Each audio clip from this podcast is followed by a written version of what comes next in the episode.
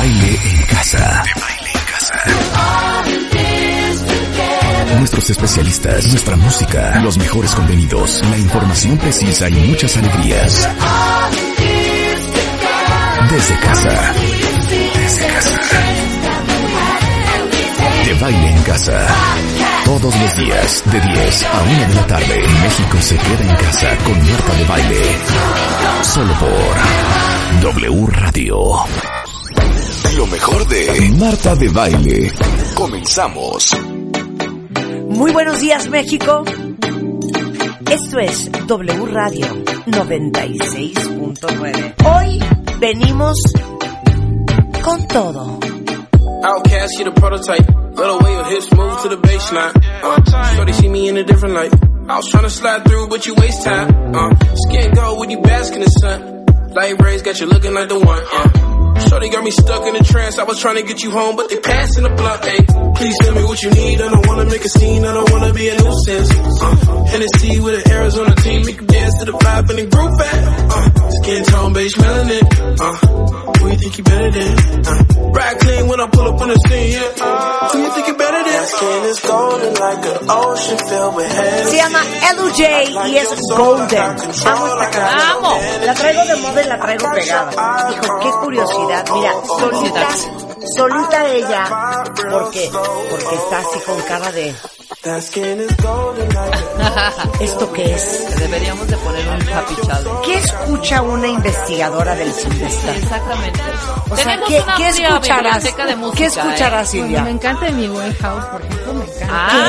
¡Ay! Hoy Back to Black es lo Silvia en máximo. moderna. ¡Back to Black! A ver, ponle Back to Black Sí, a Silvia, por favor. Muy bien. ¿Pero de quién es? ¿Cuál es, la de Back to una de, como de ella.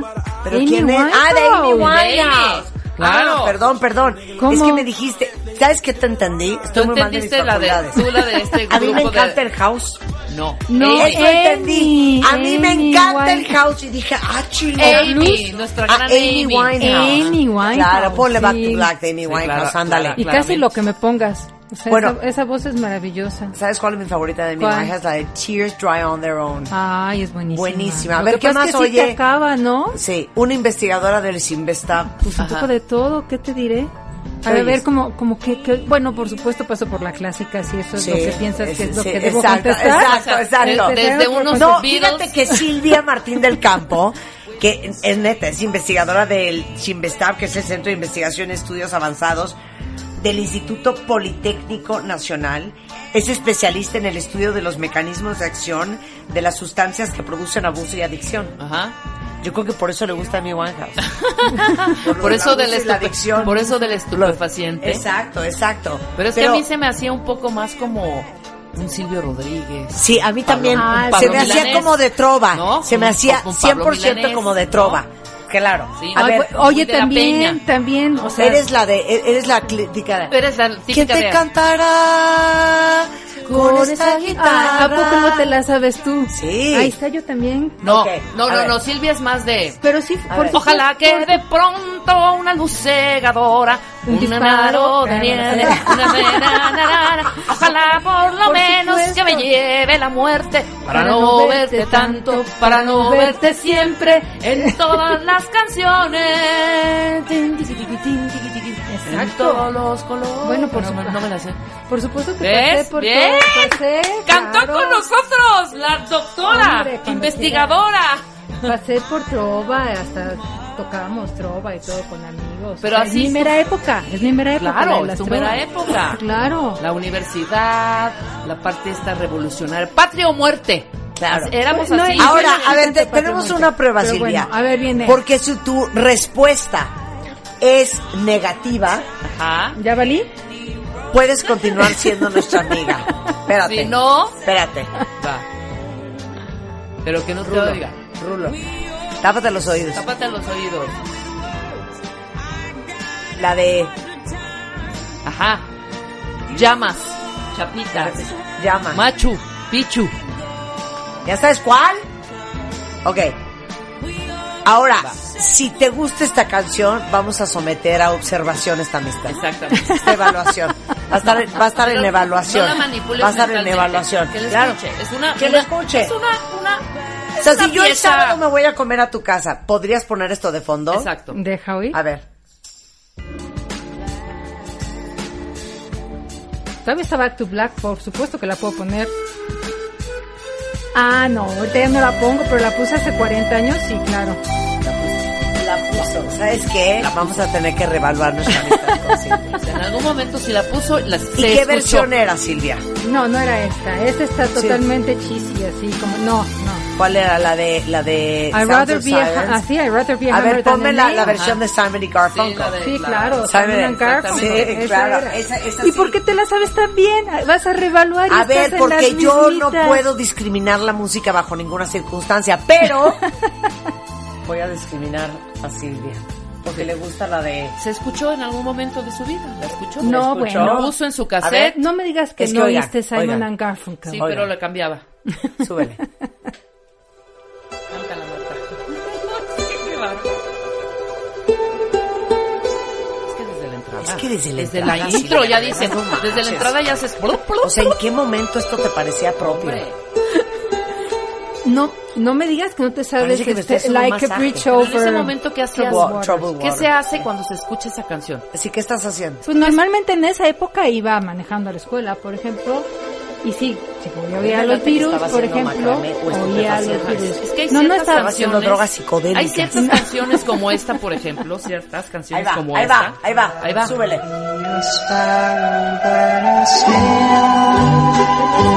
Yes, I would. If I could, I'd show you. Tabla periódica de los elementos. No, porque se me la aprendí en prepa, yo creo que esta la oía quizá antes, ¿no? ¿Qué será, 60? No, es que no puedo creer la canción, te lo juro que flipo de la impresión. Flipo de la impresión. Bueno, Silvia, A ver, ¿sabes yo qué? nada más, yo, Johnny Ajá. Mitchell.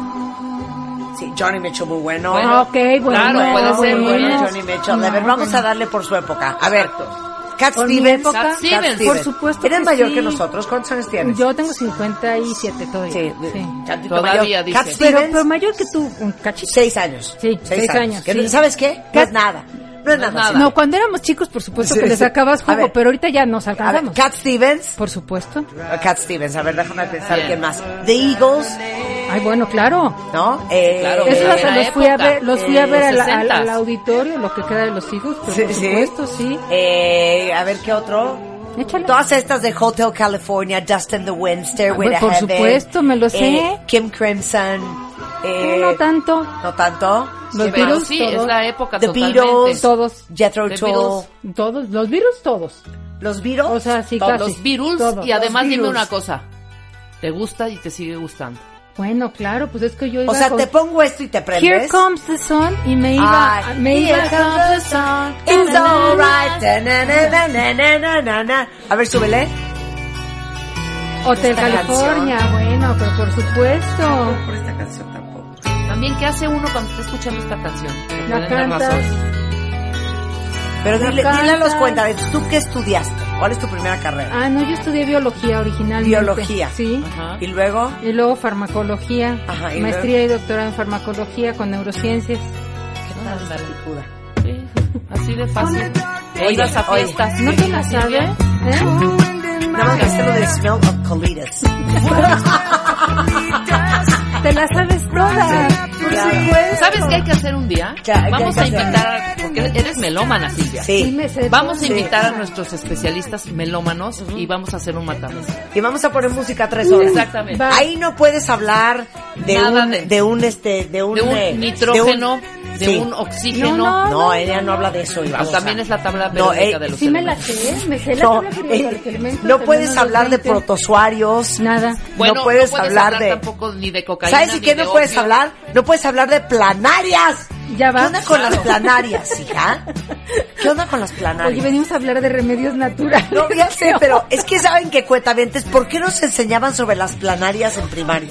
Ah, Porque tenías que No saber sé, a mí no me enseñaban de las planarias en primaria. ¿Qué? No te lo juro. ¿En biología? En primaria no. Bueno, o en secundaria fueron las planarias. En Ah, secundaria que Las hasta te pasaban planarias. los dibujitos de cómo eran. Pues es que sí, te lo juro en que sí hay un chorro de cosas que nos enseñan que cero viene al caso. Sí, ¿Por qué tenemos que disecar una, una rana? No sé, yo estoy de acuerdo en que no te deben de estar enseñando cuánta cosa, ¿eh? O sea, la verdad es que te deben, estoy completamente a favor del, del proceso en donde tú puedas escoger materias. 100%. Hay cosas básicas, debes saber leer, escribir, entender lo que lo que lees Claro, en serio claro, claro. y matemáticas. Claro. Sí. Y de- totalmente de y acuerdo. después de eso- Y lo demás es venganza. Debes saber, Pero- debes saber leer. Y si sabes leer, Sí. ya le hiciste. Claro. Y escoger tus áreas. Claro. O sea, las cabezas son muy diferentes. Yo fui a CCH. Yo, Yo sí también, escogía. yo Ah, también, bien, yo buena también onda, fui a sí, CCH, bueno, fue muy Montessori. bien, maravilloso. Yo Mis hijos, por escogí. supuesto, mis hijos, por supuesto, Montessori y IB y estas cosas Sí, en donde ellos claro. pueden escoger lo suyo. AP English, y tú ves que tú ves que cada cabeza es diferente. Totalmente. Cada persona tiene su gusto Sí. y tiene su camino para aprender. El mío es el tradicional y me fue bien en mi Tú época. eres área Claro. 2. Yo soy área 2 y yo soy así que la Marta A y luego la B luego la C y tú lo que sí, sea, ¿no? claro, a ver. Pero No, eso, es- eso es una forma de números, aprender. tu diseño tiene que ver con escalas y esas cosas, hija. No, eso es más arquitectura. Pero, ¿qué área? En CCH tuviste que escoger un, ar- un área. Yo no sé qué escogí, pero yo tenía anatomía y no entendí nunca. Yo también tenía anatomía, O sea, no sé tenía, yo tenía Yo biología, tenía anatomía, anatomía, biología, Ah, bueno, tenía saber cómo estás hecho, ¿no? Un matemáticas, evidentemente, Sí, bueno, matemáticas. matemáticas es a fuerza, Física, física, y química. química. Si me fui extemporáneos. Claro. ¿Tomaste área 2? No, yo tomé área 5, Yo me gradué con 7.6, Silvia, para. la de Ay, humanidades. sí, ya. Yo con 9.7. Pero ¿estabas en algo más tradicional? No. No, era un colegio CCH, el Ah. Medici, que era Montessori, Sí. pero Ah. lo de estudiar nunca fue lo mío. Pero te digo El algo, estudiar de una manera. Es que bueno, esa es una cosa que algún día Exacto, platicamos si sí. quieres. Hay muchas formas de aprender y cada cabeza es diferente. Ajá. Y hemos privilegiado todo el tiempo el estudio de cierto tipo de inteligencias y de cabeza, 100%. que es el Yo de la un- memoria claro. y esas cosas que bueno, si lo tienes, eh, qué buena suerte. Pero si lo que tienes es una creatividad enorme y mala memoria, No, olvídalo. ¿Yo? ¿dónde estudiaste? Y un déficit de Yo atención estudié en un infernal. colegio increíble que se llama, y Marta se ríe, desafortunadamente eh, se llama The Pan American Workshop. Tenías la opción de hacer high school. Era el único colegio que podías hacer high school si querías. Todo en inglés, todo. Ujú, All of it. Se enferma la hija de la directora. Y se va todo al caño. Tronó como chinampín ese colegio. Este, Una cosa impresionante. Y de ahí nos aceptaron a la mitad del colegio Sí. en el ITIC, que todo era francés, Instituto Técnico y Cultural. y ahí era igual, el, el sistema CCH. Claro. Y ahí todo francés y todo inglés, pero las partes, el tronco común, pues, yo eh, escogí humanidades, pero el tronco común era biología, física, química, anatomía, pero en prepa. Pero unas cosas ya de, No. unas cosas Y- de y te- y biología y, de anatomía cosa. como si estuviera yo estudiando ya medicina. Pero te encanta lo de educación, no sabes todo lo que de educación que hablamos acá, de cómo aprende la gente y cómo hay gente kinestésica auditiva, gente Claro. totalmente visual. Totalmente. Este, ¿qué onda con los que tenemos ADD? Este, el- con la- la- el aprendizaje tradicional, lo mal que está México, que ranqueamos en lugar número creo que 57 a nivel mundial Sí. en los países de la OCDE, es un horror. Pero ¿por qué estoy, acabaste estudiando biología? Pues mira, la verdad es que yo no podía decidir qué estudiar. A mí sí me gusta muchísimo leer y aprender cosas así. Lo disfruto Sí, leyendo. random, random. Y lo que podía, en lo que podía dejar menos era en biología. ¿Me explico? Sí, Era claro. tomar Sí. una, o sea, ir estudiando. Yo como que claro. quería, fíjate, a diferencia, yo quería como otra prepa en carrera. Sí, claro, Seguir aprendiendo claro. la física, química, matemáticas. A little bit about a lot of un poquito Sí, de sí. todo. Y la verdad es que la biología es muy bonita porque pues es, es lo que eres, ¿no? De alguna manera. Y aprendes de conducta animal y aprendes de física, química, matemáticas, de lo Sí, que si te quieras. gusta y es una un plataforma para seguirle. Increíble. Es Qué una padre. plataforma para otras Pero cosas. Pues a ver, repítele otra vez a los cuentavientes. Es que me fascina la gente. Miren, especialista en su especialidad. Ve al final. Más- Biología. más y luego, Y luego farmacología. Farmacología con neurociencias, digamos. ok. Oye, es. ¿por qué nunca hemos invitado a Silvia a Hablar hablar de... nuestra de nuestra retaíla de medicamentos que nos tomamos? Es que yo un día leí un artículo, perdón, cuentavientes, ahorita les explico por qué está Silvia aquí. Vamos a hablar de ubican que les dicen que si están tomando ciertos medicamentos, ejemplo, antibióticos, y toman toronja, la toronja desactiva Inhibe. muchas cosas. Bueno, Claro. vamos a hablar hoy de cómo remedios naturistas pueden eh, llegar a ser letales. Y no saben qué interesante el tema. Pero antes de irnos a corte, y ahorita entramos de full a lo que vamos a hablar hoy. Yo algún día leí un artículo sobre químicos que tomamos todos los días y los efectos secundarios que tienen que nadie sabe. Por ejemplo, que muchas cosas para todo el sistema gástrico, para la gente que tiene gastritis, colitis, reflujo, eh, por ejemplo, inducen conductas agresivas o este eh, los efectos del paracetamol, del ibuprofeno, que te pasa esto y esto y de repente puedes moretearte más o de repente no puedes tomar ibuprofeno porque no sé qué.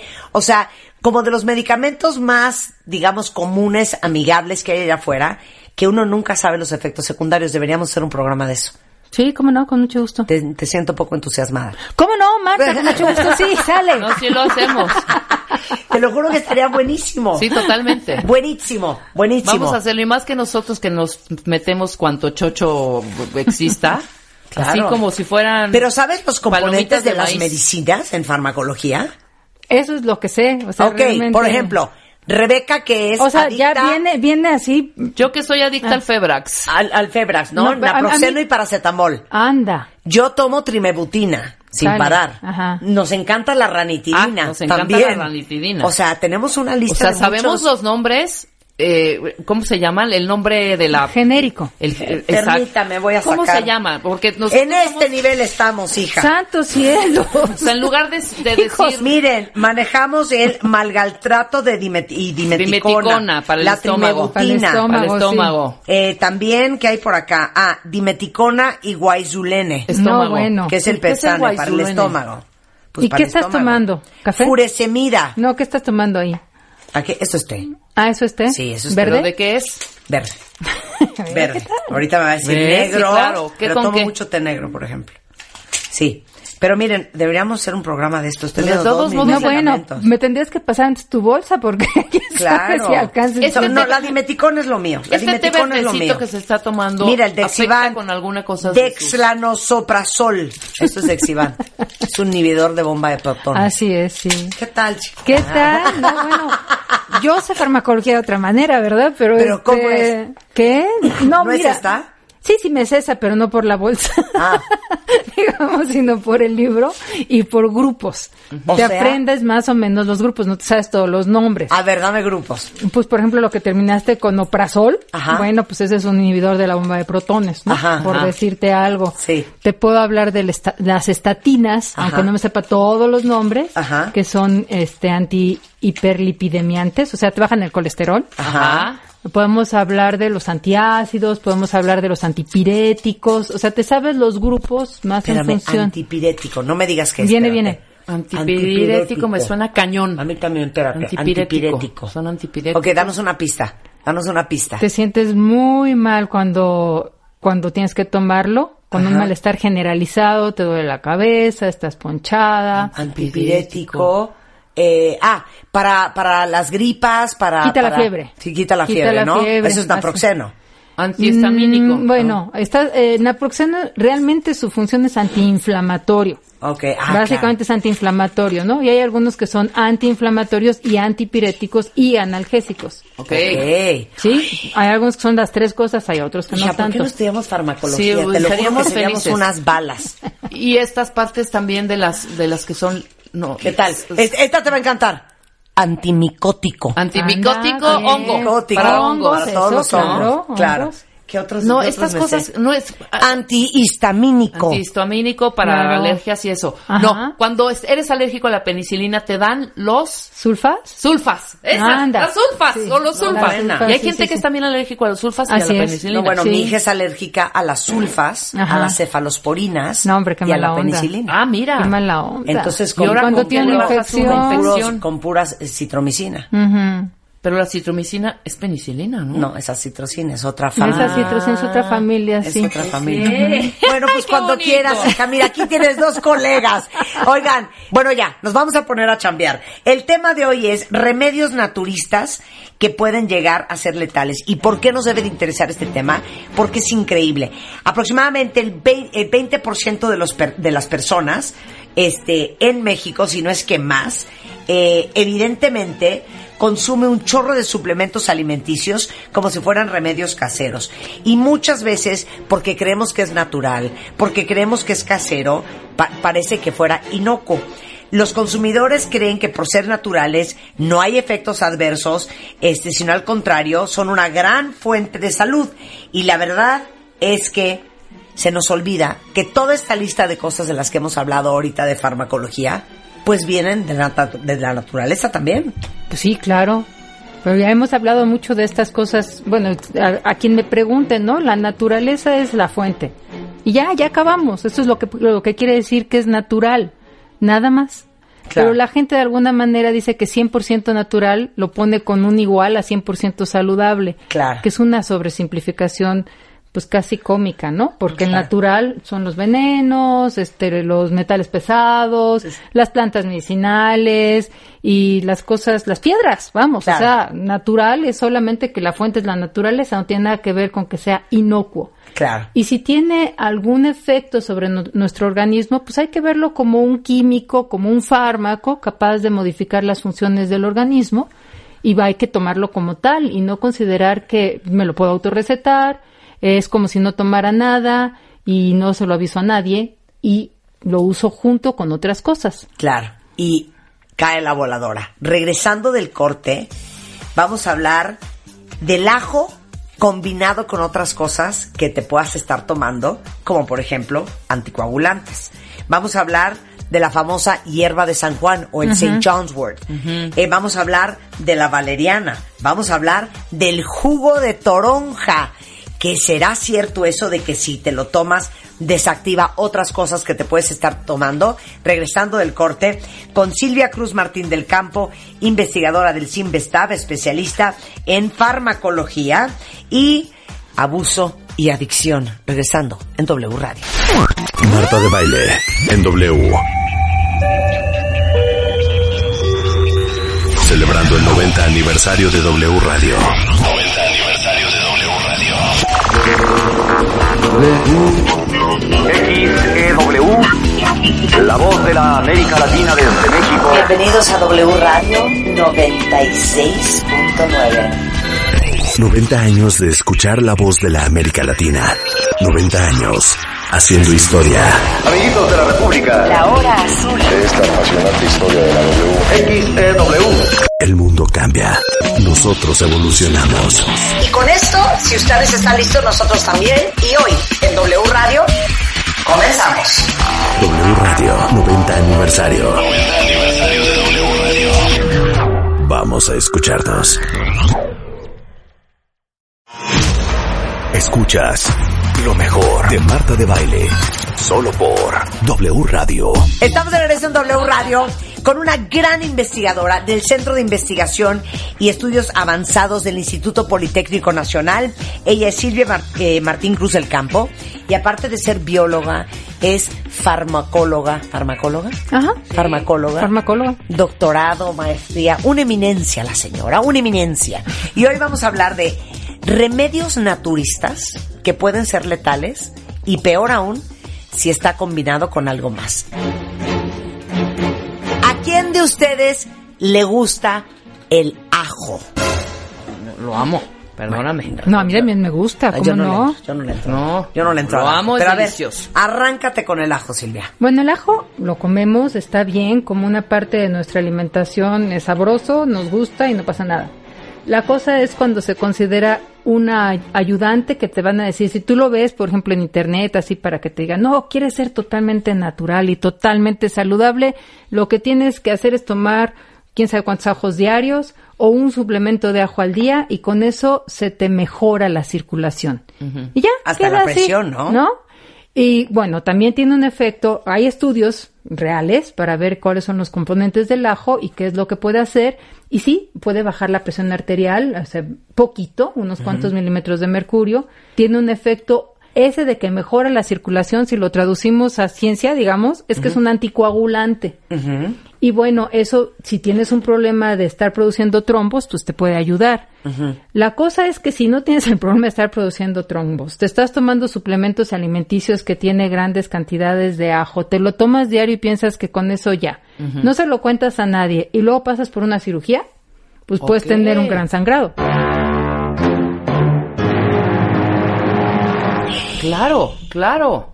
Porque es anticoagulante, ¿no? Tiene Es un que, efecto y te voy a decir que es anticoagulante. traumante. Nunca se te ocurriría antes de una cirugía. Decirle a tu Decirle médico, doctor- oye, ¿qué crees? Tomo di- ajo diario en grandes cantidades. Sí, exacto, nunca se te ocurriría. No, Sí.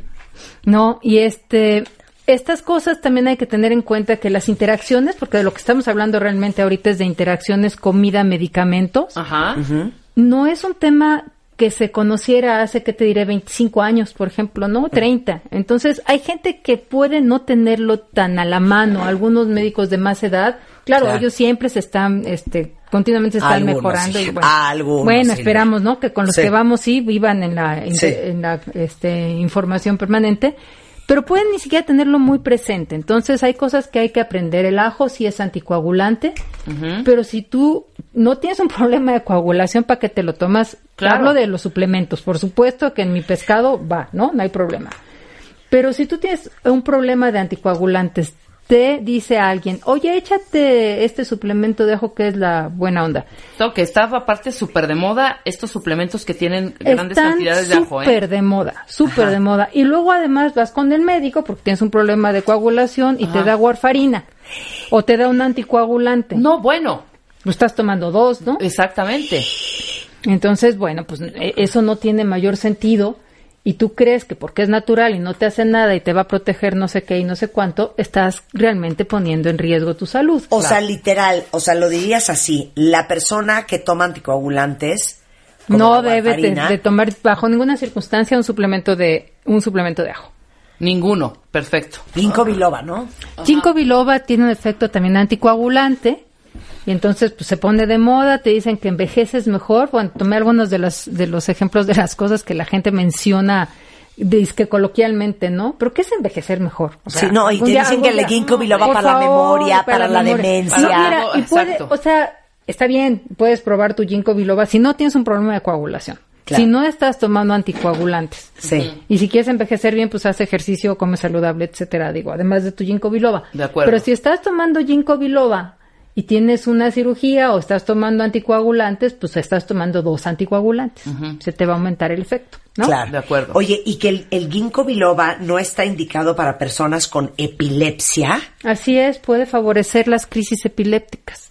Y luego, oh, digo, y no es no es satanizar nada, ¿eh? El ajo No, está bien, claro. insisto, el ginkgo biloba puede estar Sí, sí, bien, sí. este, no es esa la bronca, pero no puedes considerar que no hace nada Claro. Solo Y- porque es natural. Solo porque es O sea, son natural. cosas que le tienes que reportar a tu doctor. Exacto. Sí, y para si tu cualquier- doctor ya cualquier- lo ves muy grande y muy desactualizado, pues por lo menos échale una googleada, Claro. ¿no? O- Pero- bueno, pero ¿dónde googleas también, no, Agua? Sí. O sea, tienes que googlear en cosas sensatas. Por ejemplo, si vas a la, a la página de, de la clínica Mayo, de repente te habla claro. de estas cosas Claro. y O le crees. De una manera claro. seria, y le claro. crees. Pero si vas a poner, ay, es que estoy nerviosa, ay, ¿qué me pondré para quitarme los nervios? Si te metes un video de alguien más que estaba nervioso y dices, ¿sabes qué? Lo que tienes que hacer es tomar esto, esto y esto. Claro. Bueno, pues sí, estás medio googleando, pero no en Claro. las fuentes apropiadas. Pero, por ejemplo, Silvia, espérame, es que esto siempre lo he querido preguntar. y- ¿A partir de qué momento que te estás tomando una misma cosa, no? A ver, vas a, para que, no- X, pues, pongamos esta, el ajo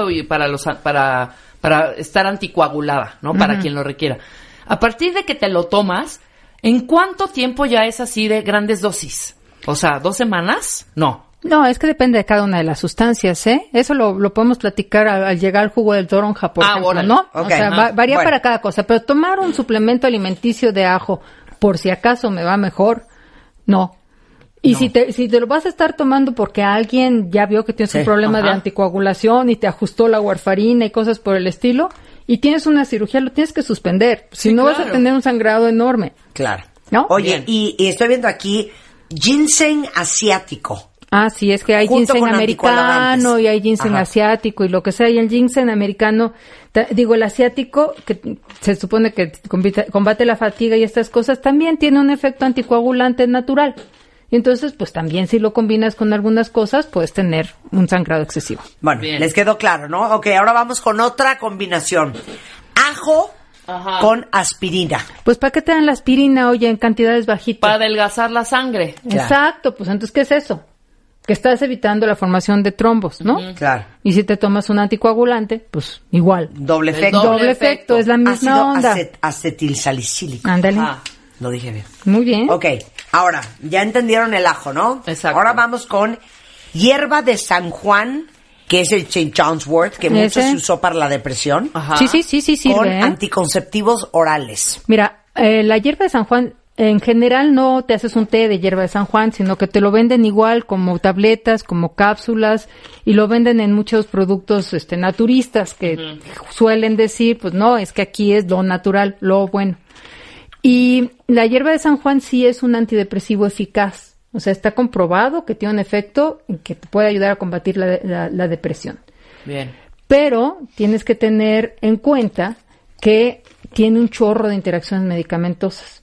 La que esta hace en particular es que le llaman técnicamente un pan inductor enzimático. Un inductor enzimático quiere decir que hace que se metabolicen más rápidamente muchos medicamentos. O sea, O sea, si tú tienes algo que te estás tomando en tu medicina y de repente le entras a la hierba de San Juan, la hierba de San Juan se va a metabolizar por una cierta vía y va a inducir las enzimas que lo metabolizan. Ahora tienes más, se va a degradar más rápido. Esa es una cierta adaptación. Pero hay otros medicamentos que usan la misma vía muchos otros medicamentos. Entonces se te van a empezar a metabolizar más rápidamente, los vas a eliminar más rápidamente y lo que te sucede es que tienes menos cantidad del medicamento. o ¿sí? sea, a ver, hija, te tomas el anticonceptivo Ajá. y estás tomando todas las noches para la ansiedad y la depresión St. John's wort, la hierba de San Juan. Pues es como si tomaras menos anti, anticonceptivo. ¿Sí? Porque ese O anticonceptivo en la- una gente la que no lo toma concentración del la anticonceptivo baja, en tu cuerpo. La baja.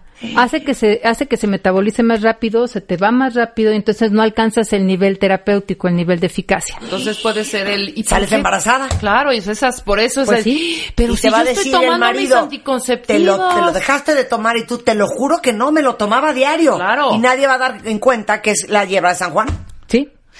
¿Sí? Pues Sí, mira, eso puede pasar. Pues Eso qué peligroso. Sí. ¿No? Bueno, peligroso en el sentido de que no quieres embarazarte y de pronto que es, es algo que no te diste cuenta, ¿no? Y que además Sí. si estás deprimido y si te sirve para la depresión, pues es importante saber que tienes el riesgo de perder la eficacia de otros medicamentos. Sí, también la hierba de San Juan es súper socorrida, ¿eh? También es... Uf, en- sí, sí, todo sí. Y te mundo he escuchado que se la echa, ¿eh? Sí, pero así como si, ay, me siento tristón, ¿no? Entonces, pues mira, échate la hierba de San Para que Juan. te levante, para que te dé Claro. un levantón. Ajá, Qué horror. sí, que A si ver. de veras estás deprimido, o sea, sí tienes que tomarlo en serio. Claro. Y si es un antidepresivo, pero también hay que ver por qué estás deprimido, qué es lo que te llevó a esa situación, etcétera. Ahora sí que, ¿saben qué? Una atención multidisciplinaria. Ándale. Exacto. A ver, hierba de San Juan combinado con ciclosporina. Sí, la ciclosporina te sirve para, es un inmunosupresor. Entonces, cuando hay, por ejemplo, un trasplante, un trasplante renal o un trasplante de algún órgano, te dan un inmunosupresor porque no quieres que tu cuerpo lo rechace. La ciclosporina también se metaboliza por estas vías que induce la hierba de San Juan. Entonces se te metaboliza más rápidamente, sale más rápido de tu cuerpo, baja la cantidad de ciclosporina y puedes tener poca eficacia y hasta llevarte un rechazo de trasplante. Porque te estabas metiendo la hierba de San Juan Sí, junto con el inmunosupresor. sí, ¿Y qué pasó? Pues hija, no me pegó el hígado. ¿Cómo? pues sí, es que me estaban metiendo hierba de San Sí, Juan. es que me anda- dijo. ajá. Y ese es el problema, que yo creo que para muchos doctores que nos están escuchando debe de ser un dolor de cabeza que los pacientes siempre te preguntan, ¿qué tomas de manera regular? Sí, pero nadie piensa en Te brincas diez. todo, te brincas la vitamina A, pero la E, pero la C, pero esto, Ah, pero la sí. biotina, pero la- los flavonoides, pero el ajo, El pero la hierba de San Juan, pero el adelgazar. Todo eso te lo brincas porque crees que te está hablando de qué que se compra en una farmacia te estás tomando, nada más. Exactamente. Entonces, uno de los consejos es di todo lo que estás tomando. Claro. Y además lee todas las etiquetas. Claro. Porque las etiquetas de la hierba de San Juan dice no se administre si Dos puntos. Dos Sí. puntos, nada más que quién lee los letreritos y hay que Exacto. leerlos. Sí, nadie. De- pero no solo de la hierba de San Juan, ¿eh? de los antihistamínicos o de lo que sea, las Oye, cajitas ajá, dicen. Claro. Yo no sé si tú te acuerdas, pero que se puso de moda hace algunos años. Esta, no sé si se llamaba raíz de Brasil. eh, no era nuez de Brasil, Pero era, era como para- raíz la- de para Brasil. adelgazar. Para enflacar. Sí, claro. Y que te la tomabas. Esa y la alcachofa. Y unos Horrible. horrores, ¿eh? Y Ajá. unos horrores con el cuento, no sé si Pero- era la raíz cuentavientes de Brasil, Ajá. o cómo se llamaba, raíz, ¿verdad? Raíz de Brasil. Y la gente con unas bolas en unas Horrible. Un, un horror. No, fíjate que no sé, la Ah, voy a bueno. leer para ver qué es. Lee, lee, ¿Sale? lee, lee. Ok, Leo. vamos. Hierba de San Juan con digoxina. Ah, sí, la dioxina se puede utilizar para tratar arritmias. Es para el corazón, ¿no? Ajá, es para cosas cardiovasculares o, un- o una insuficiencia cardíaca. Entonces, bueno, funciona muy bien, el doctor te da la dosis normal para tu peso, talla, et- etcétera. Pero si estás tomando hierba de San Juan, otra vez, metaboliza rápido otras cosas, se van rápido de tu organismo, no alcanzan la terapia, la, la concentración terapéutica eficaz, y entonces pues no tienes el control de lo que se supone que deberías de tener. Claro. Estamos poniendo, digamos, tres ejemplos, Claro. Pero es reiterativo, ¿no? Lo que hace la hierba de San Juan es favorecer el metabolismo y la eliminación de muchas sustancias más, entre ellas muchos medicamentos, que entonces no alcanzan su eficacia. Claro. Oye, prima hermana de la hierba de San Juan, cuentavientes, ubicaban perfecto que se puso de moda hace que 10, 15 años tomar para el sueño, para dormir mejor, valeriana. Sí, no, y no, no solo, no solo hace cinco años, ¿eh? O sea, hay mucha gente que piensa que justo todo tiene que ser natural y entonces, Un tecito de valeriana. Ajá, me encargo. pero diario, ¿no? O Sí, sea, claro. estamos hablando de diario, Claro. lo que sea. Valeriana y los antidepresivos. Sí, este, con esto puede haber una, mira, de lo que hablamos hace rato le llamamos técnicamente interacciones farmacocinéticas. Quiere decir que, digamos, alteras el movimiento de un fármaco dentro del cuerpo por otro, ¿no? Entonces hago que salga más rápido. Al ratito vamos a ver el otro ejemplo en el que hago que salga más lentamente. Ok. Y estas de las que estamos hablando son lo que le llamamos interacciones farmacodinámicas. La concentración de tu medicamento está igual, pero los efectos se te suman o se te contrarrestan, ¿no? A ver, ejemplo. Ejemplo, aquí las dos cosas pueden tener un efecto sedante y entonces el efecto sedante es mucho mayor del esperado. Con la O sea, el valeriana, antidepresivo y la valeriana juntos. Ajá, claro. o la valeriana y por ejemplo antihistamínicos. Sí. Tú sabes que más o menos si te tomas este antihistamínico, pues andas atarantadón, pero puedes manejar y Sueñudo, puedes... ajá. Ándale, ¿no? La valeriana te tumba si te Pero si los combinas, entonces se te potencian los efectos y estás mucho más sedado de lo que tú esperarías y puedes hacer cosas que requieren una coordinación o una cierta fuerza muscular que no tienes, Claro. ¿no? A ver, valeriana más gabapentina o pregabalina. Bueno, sí, ¿te, ¿te acuerdas tú que eres bastante experta en medicamentos? ¿Para qué sirve la gabapentina y la pregabalina? No.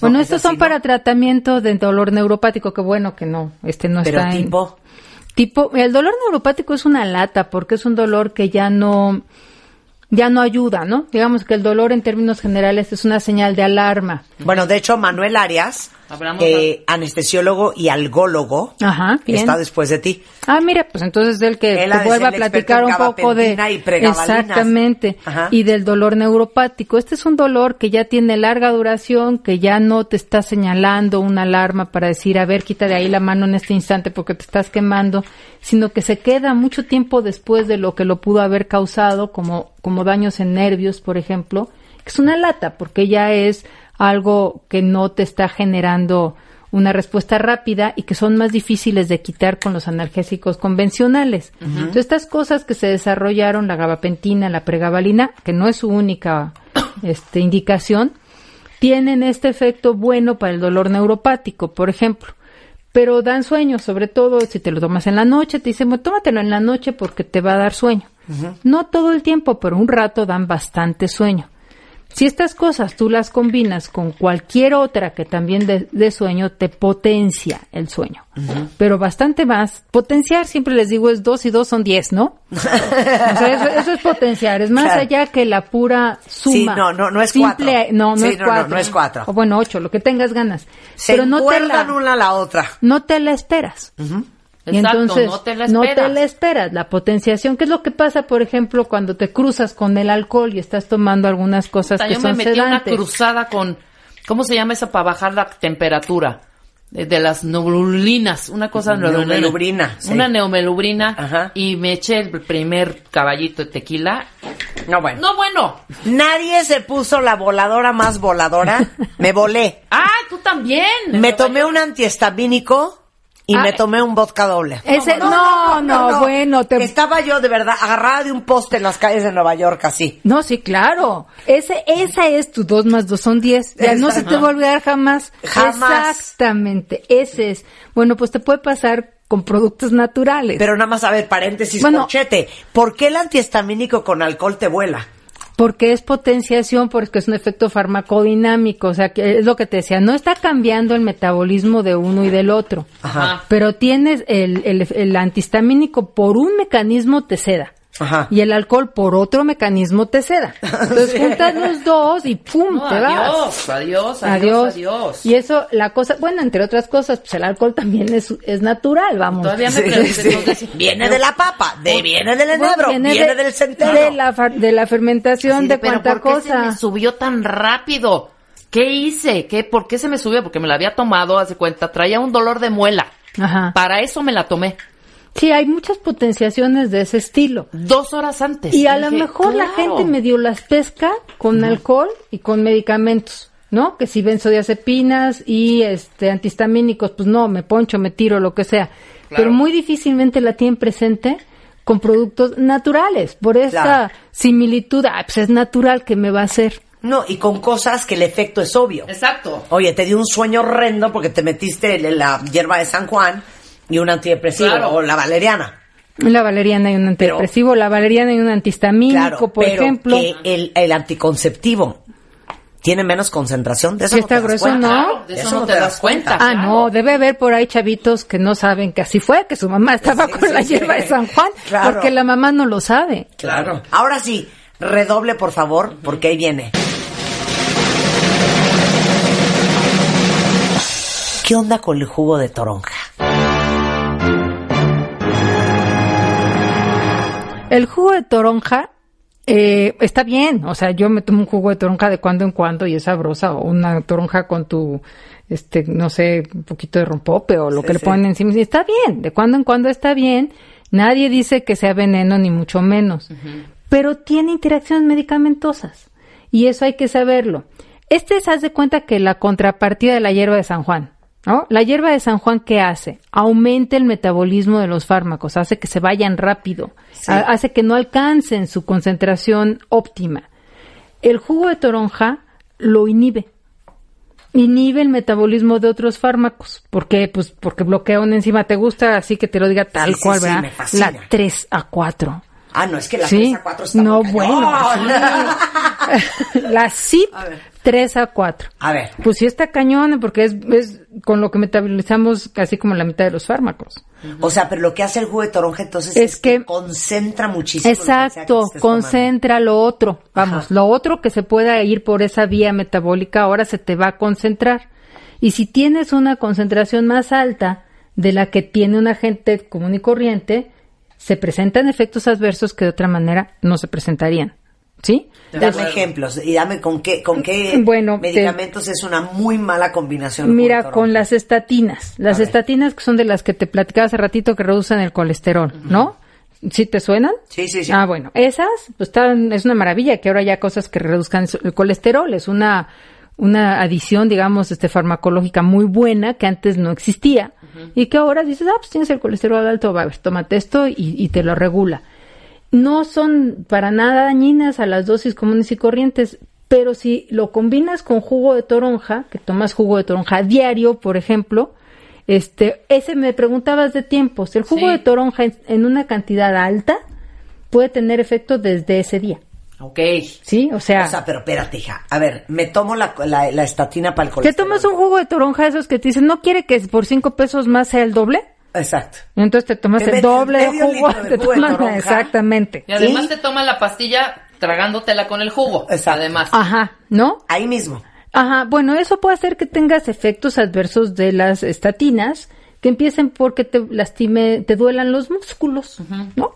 Y en casos más graves puede tener un efecto deleterio, ya francamente sobre los músculos y todos los días te tomas tu jugo de toronja aumentado más tu estatina, Sí, que es poco común. Vamos, está bien Sí. que te eches tu jugo de toronja, tiene vitamina C, tiene potasio, etcétera, pero no con estatinas. Sí, claro. Entonces, eso es. Oye, y ¿sí? espérate, Silvia, ¿y con antihipertensivos? Con antihipertensivos te pasa también, ¿ves?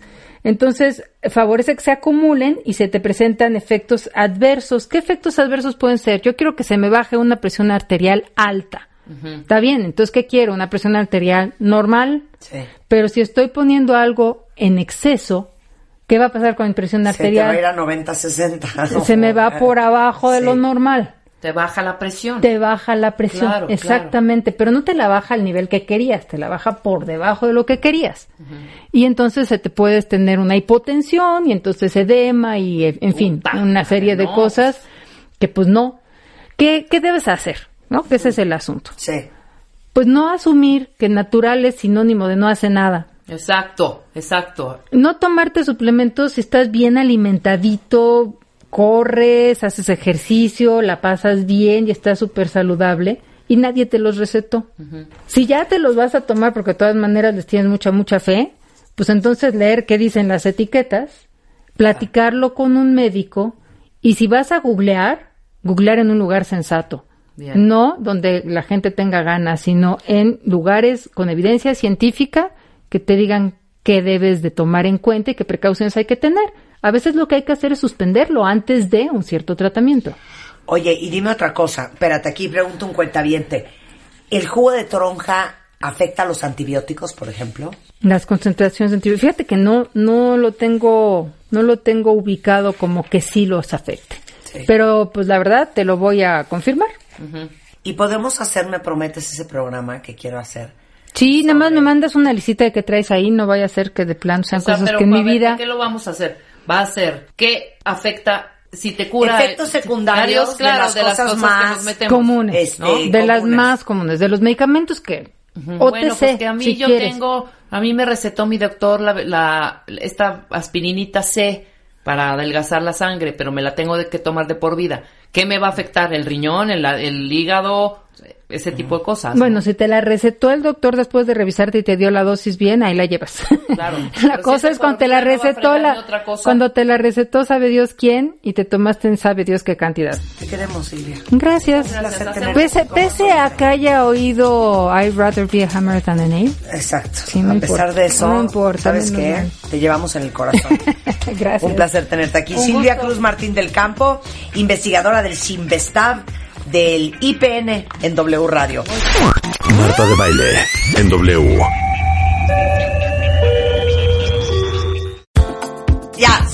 música noventera, aunque la verdad es que el doctor Manlio Fabio está bien prendido. Sí, y bailó, ¿eh? Eh, bailó. Bailó. Oigan, eh, es, es verdad, ever, eh, everda, como dice una, una cuñada mía, everda, everda, el corazón. Por eso invitamos al doctor Manlio Fabio Márquez, él es cardiólogo, es especialista en arritmias, es miembro de la Sociedad Interamericana de Cardiología, de la Academia Nacional de Medicina, del Sistema Nacional de Investigadores de la Heart Rhythm Society y coordinador de la Alianza contra la Muerte Súbita Cardíaca. O sea, el señor de corazón sabe un poco. Eso es lo que quiero decir. Oigan, en México está traumante. 121 mil mexicanos, Manlio, se mueren por enfermedades cardiovasculares. Así es, es, eh, es un gran problema de salud pública a nivel mundial. Una de cada tres personas a nivel mundial muere por enfermedades del corazón o cerebrovasculares, que se, se agrupan actualmente porque tienen algunos mecanismos en común, el corazón y el cerebro, y, y la cifra es altísima, ¿no? Para, para todo el mundo es de 17 millones de muertes anuales. Anuales. Y Anuales. calculan que para el 2030 van a ser 23 millones. Así es, exactamente. Está subiendo impresionantemente debido al aumento de los factores de riesgo. Ahora, les voy a decir que es lo más traumante de todo, cuentavientes, y esto sí es bien, bien, bien en serio. Antes, Manlio, el infarto era muy masculino. Así es. Hablemos de las mujeres y el corazón hoy. el estilo de vida que se llevaba antes eh, hacía que era mucho más frecuente el infarto o la cardiopatía isquémica, como le llamamos nosotros, en los hombres que en las mujeres. Pero ese estilo de vida ya cambió. Sí, claro, pues es que, perdón, perdón, no es por intrigar, No. pero sentadas en una mecedora tejiendo, pues estaba bien difícil que nos diera un infarto. Pero ya ahorita, No, es, un- además es un con milagro que no la- estemos más infartadas. Además, con la dieta saludable que se llevaba antes, Claro. las mujeres no trabajaban tanto, eh, lo cual agrega el factor de estrés, el factor de comer fuera de tu casa, que es sumamente importante también, Claro. porque no puedes llevar una dieta Claro. saludable. Todo eso y el tabaquismo también, que aumentó en las mujeres eh, de manera impresionante, ¿no? Sí. Eh, ya ahorita ya está disminuyendo, pero todo eso ha hecho que aumente en forma importante. Entonces, un, un punto clave en esto es siempre llamar la atención que si una mujer tiene dolor en el pecho, tenemos que pensar que pudiera ser un infarto. No A hay ver. que pensar, ah, no, seguramente se está haciendo, ¿no? O sea, Claro, no un tercio de las mujeres a nivel mundial mueren por padecimientos cardíacos y ahí va lo más horrendo de todo. El primer año después de un infarto, las mujeres tienen 50% mayor probabilidad de morirse que los hombres. Así es. ¿Por eh, qué? Si una, si un, si una persona tiene un infarto, tiene entre un 5 y un 10% de probabilidad de morir al año después del infarto, que es bastante elevado. Pero interesantemente, ese, el, el 5% es en los hombres y el 10% es en las mujeres. ¿Por qué? Es más grave el, el, el infarto en las, en las mujeres. No hay una explicación, se piensa que pudiera ser por las hormonas, pero no se sabe exactamente por qué. La otra explicación que existe es que las mujeres no son atendidas a tiempo. Es decir, se tardan más tiempo en llegar al hospital y en ser reperfundidas. ¿Qué es la reperfusión? Es abrir la arteria que está tapada u obstruida. Entonces, como la mujer se toma más tiempo en llegar al hospital, generalmente los infartos son más grandes y por lo tanto tienen más secuelas. La principal secuela del infarto es la insuficiencia cardíaca. Y eso es lo que ocurre. Y la insuficiencia cardíaca se asocia con mayor mortalidad eh, por la propia insuficiencia cardíaca y además por arritmias malignas. Ok, antes de empezar, porque les vamos a dar una lista de síntomas que pueden ser señal de que traes una bronca en el corazón, ¿ok? Estas cosas que vamos a hablar hoy no se les olvide jamás, porque esto les puede salvar la vida. Nada más te quiero hacer una pregunta. Todas las mujeres que te están escuchando ahorita, porque lo primero que uno piensa es, cero me va a dar un infarto. Opción B, no hay infartos en mi familia. Opción C, cero me va a dar un infarto. Sí, sí, sí. Opción D, pero no, no tendría por qué darme un infarto. Y la verdad es que uno pensaría que a ti no te va a dar. ¿Cómo puedes hacer, cuál es la prueba o la batería de pruebas, nada más para checarte y estar segura que el corazón lo tienes bien? Pues la, la, la batería básica de pruebas es el electrocardiograma de reposo, la prueba de esfuerzo y el perfil de lípidos con la proteína C reactiva ultrasensible. A ver, Con esos apunten, tres parámetros, apunten. con esos tres Electrocardiograma. electrocardiograma en reposo, que obviamente puede ser anormal si la enfermedad es muy grave. La prueba de esfuerzo, que es un electrocardiograma en esfuerzo, y entonces cosas que no aparecen en el electrocardiograma en reposo aparecen en el esfuerzo. Y un perfil de lípidos con proteína C reactiva ultrasensible para ver cuál es tu riesgo cardiovascular. Ok. Con esos tres. ¿Cada cuánto nos debemos de hacer eso? A partir de los 45 años en los hombres, de los 50 años en las mujeres, tiene que ser cada tres años. Cada tres años. Cada tres años. Mínimo. Ahora, pudiste haber salido muy bien y que te, y, y que te dé un infarto. Sí, esa es, esa es una, es una de las grandes críticas que, que, que tiene la medicina, ¿verdad? Porque pues la medicina no es exacta. Y eh, alguien puede hacer una prueba de esfuerzo perfecta hoy y a lo mejor le da un infarto dentro de un año. Claro. Lo que sucede es que se están buscando situaciones diferentes. En, en la prueba de esfuerzo se están buscando obstrucciones muy grandes, más del 50% de la obstrucción de la arteria coronaria. Pero alguien puede tener una obstrucción más chiquita, de un 10, de un 20%, no sale en una prueba de esfuerzo, pero eh, esa obstrucción sí se puede intuir que exista a través de los factores de riesgo asociados. Si el paciente es hipertenso o es diabético y aparte de eso tiene el perfil de lípidos anormal, tiene mucho colesterol malo, poco Sí. colesterol bueno y tiene la proteína C reactiva eh, elevada, ese Claro. paciente puede tener una pequeña placa y necesita tratamiento antes de que le vaya a dar el infarto. Bueno, a ver, cuentavientes. Miren, antes de empezar ya les voy a pasar un teléfono. ¿Se acuerdan que estamos haciendo un directorio de especialistas? Porque una, nunca sabe cuándo le van a pedir a uno el, do- el cardiólogo o cuándo uno va a ocupar un cardiólogo. Apuntan este número porque es un número de salvamento. El doctor Manlio Fabio Márquez es cardiólogo del Hospital ABC de Observatorio. El teléfono es 52 76 70 67. Ok, ¿están listos? Bueno, va. Síntomas que pueden ser señal de que traes un problema en el corazón y nunca pensarías que el corazón es el problema. Ok, primero, Dolor en el cuello y en la mandíbula. a ver, explica. El, el infarto, por la localización de, de la situación donde están los nervios que esté alrededor del corazón, se puede confundir con muchas otras molestias. Y una de esas molestias que puede dar atípicas, es decir, sin dolor incluso en el pecho, es el dolor en el cuello y en la mandíbula. Lo que siempre escuchamos es que a la gente le da el dolor en el pecho. ¿sí? Sí. Eso ocurre más o menos en el 70% de los casos. Pero a veces ese dolor se corre hacia el hombro, hacia la espalda, a veces hacia el cuello, sobre todo del lado izquierdo, y hacia la mandíbula. Ajá. Y hay pacientes que su única manifestación, no siempre es el dolor en el pecho, su única manifestación puede ser el dolor en la mandíbula, el dolor en la quijada. Entonces tú dices, bueno, ¿y cómo lo voy a distinguir de un dolor de muelas o de un dolor de dientes, de otra cosa? Bueno, el punto importante es que el dolor por eh, cardiopatía isquémica, por falta de sangre al corazón, es muy repetitivo, es muy reproducible. Quiere decir que si tú caminas cinco cuadras, te va a dar el dolor. Si tú caminas tres, no te da el dolor. Pero si vuelves a caminar cinco cuadras, te vuelve a dar el dolor No entendí. el, el- la obstrucción de la arteria es fija. Si tú tienes una arteria tapada, por ejemplo, en un 50%, siempre va a estar tapada al 50%. Sí. Cuando tú necesitas hacer esfuerzo y tu, tu nivel de esfuerzo es tan grande que esa arteria ya no le da sangre al corazón, en ese momento te da la angina de pecho. Entonces, si una persona, por ejemplo, camina cinco cuadras y le duele el pecho o le duele la quijada, cuando vuelva a caminar cinco cuadras le va a volver a doler el pecho. Es decir, Porque estás forzando Estás el corazón. forzando el corazón, sí. exactamente, a ese Exacto. nivel. Hay gente que es con cinco cuadras, hay gente que es con cuatro, hay gente que es con tres. Pero el punto clave aquí es que siempre que hagas ese mismo esfuerzo, por ejemplo, tú subes tus tres escaleras de tu casa o de tu Sí, sí, oficina sí. y te da el dolor, Claro. y vuelves a subir las tres escaleras y te vuelve a dar el dolor, aguas. ¿Sí? Ese es el punto importante del dolor del corazón. Es muy reproducible. Y es- A diferencia de otros tipos de dolores Claro, que de puede repente... ser en el pecho o la quijada o el cuello. Exactamente. Ahí el punto importante es que hay algunas personas que solamente les duele el cuello y la quijada y no piensan que sea del corazón. Ahora, espérame un segundo. Puede ser dos escenarios. Que de repente estás normal y te duele la quijada cañón y, y te está dando un infarto. Sí, O puede ser que de repente, cuando me subo a la caminadora y empiezo a hacer ejercicio, siempre me duele la quijada. ese el segundo escenario es el más común. El primer escenario es mucho más raro porque los infartos generalmente se manifiestan aparte del dolor de la quijada con mucha sudoración, con mucha, nosotros le llamamos diaforesis, sudan mucho, eh, la sudoración es fría, es muy importante, profusa le- y se sienten muy mal, sienten como que se van a morir. En cambio, el que dices de la caminadora, ese es la angina de pecho.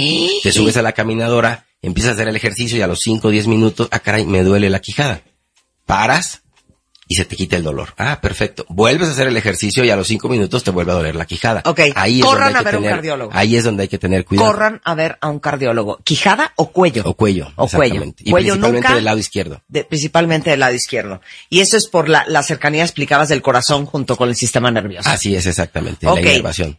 Va el segundo síntoma que pudiera ser señal de que esto es un tema del corazón. No siempre es, pero podría ser señal y es importantísimo que ustedes lo sepan. hinchazón de pies y piernas. Ok. A eso nosotros le llamamos edema. Entonces, cuando se te hinchan los pies y las piernas, lo más común es que pienses, ah, pues debe de ser un problema circulatorio, debe ser un problema de varices, ¿no? La famosa insuficiencia venosa. O Y- las, las galletitas saladas que me tragué ayer. Exactamente, ¿no? Claro, si hay un factor, eh, ¿cómo se llama? Precipitante típico, como te vas Sí. en autobús 16 horas, Y- bueno, pues es obvio que claro, te hinchan claro. las piernas. comí tamarindo ayer sin parar. Ándale, exactamente, ¿no? Pero si, si no hay nada de eso y se te empiezan a hinchar las piernas, entonces tienes que prestar atención. Y aquí hay un detalle muy importante. ¿Cuándo podemos sospechar que se trate de un problema del corazón o no se trate de un problema del corazón? Que sea un aire, pues. Si, si tú amaneces bien, tus piernas en la mañana no están hinchadas y en el transcurso del día se te van hinchando las piernas, ese puede ser un problema del corazón. No necesariamente es el corazón, pero puede ser. En cambio, si tú ya amaneces hinchado desde la mañana, pudiera ser un problema del riñón. Entonces, aquí el punto no es corran al cardiólogo, no, es corran a revisarse, porque pudiera ser o una insuficiencia venosa, que es algo muy benigno, Sí.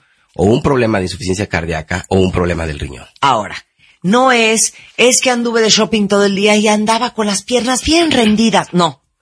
No, es, es que empieces a ver que se te hinchan las manos y se te hinchan las piernas. Exacto. O sea, las piernas, no solo los pies. Primero empiezan los pies, Ajá. después los tobillos y después el, el- la hinchazón se va corriendo hacia las piernas. Ok. Ok. A eso es lo que nosotros le llamamos que es algo progresivo. Si ustedes ven que eso va avanzando, ahí es cuando hay que tener la señal de alerta. Si a ti se te hinchan las piernas un día y al día siguiente amaneces ya perfectamente bien, Sí. bueno, pues no hay ningún problema. Pero ¿Cuál si se, me, si me- se me hinchan en una, en un, en un ambiente de calor, doctor. Ah, sí, de mucho exacto, eso calor. es normal, o sea, no, hay, eso- no hay eso bronca. no hay problema. No hay, no hay que correr el cardiólogo. problema.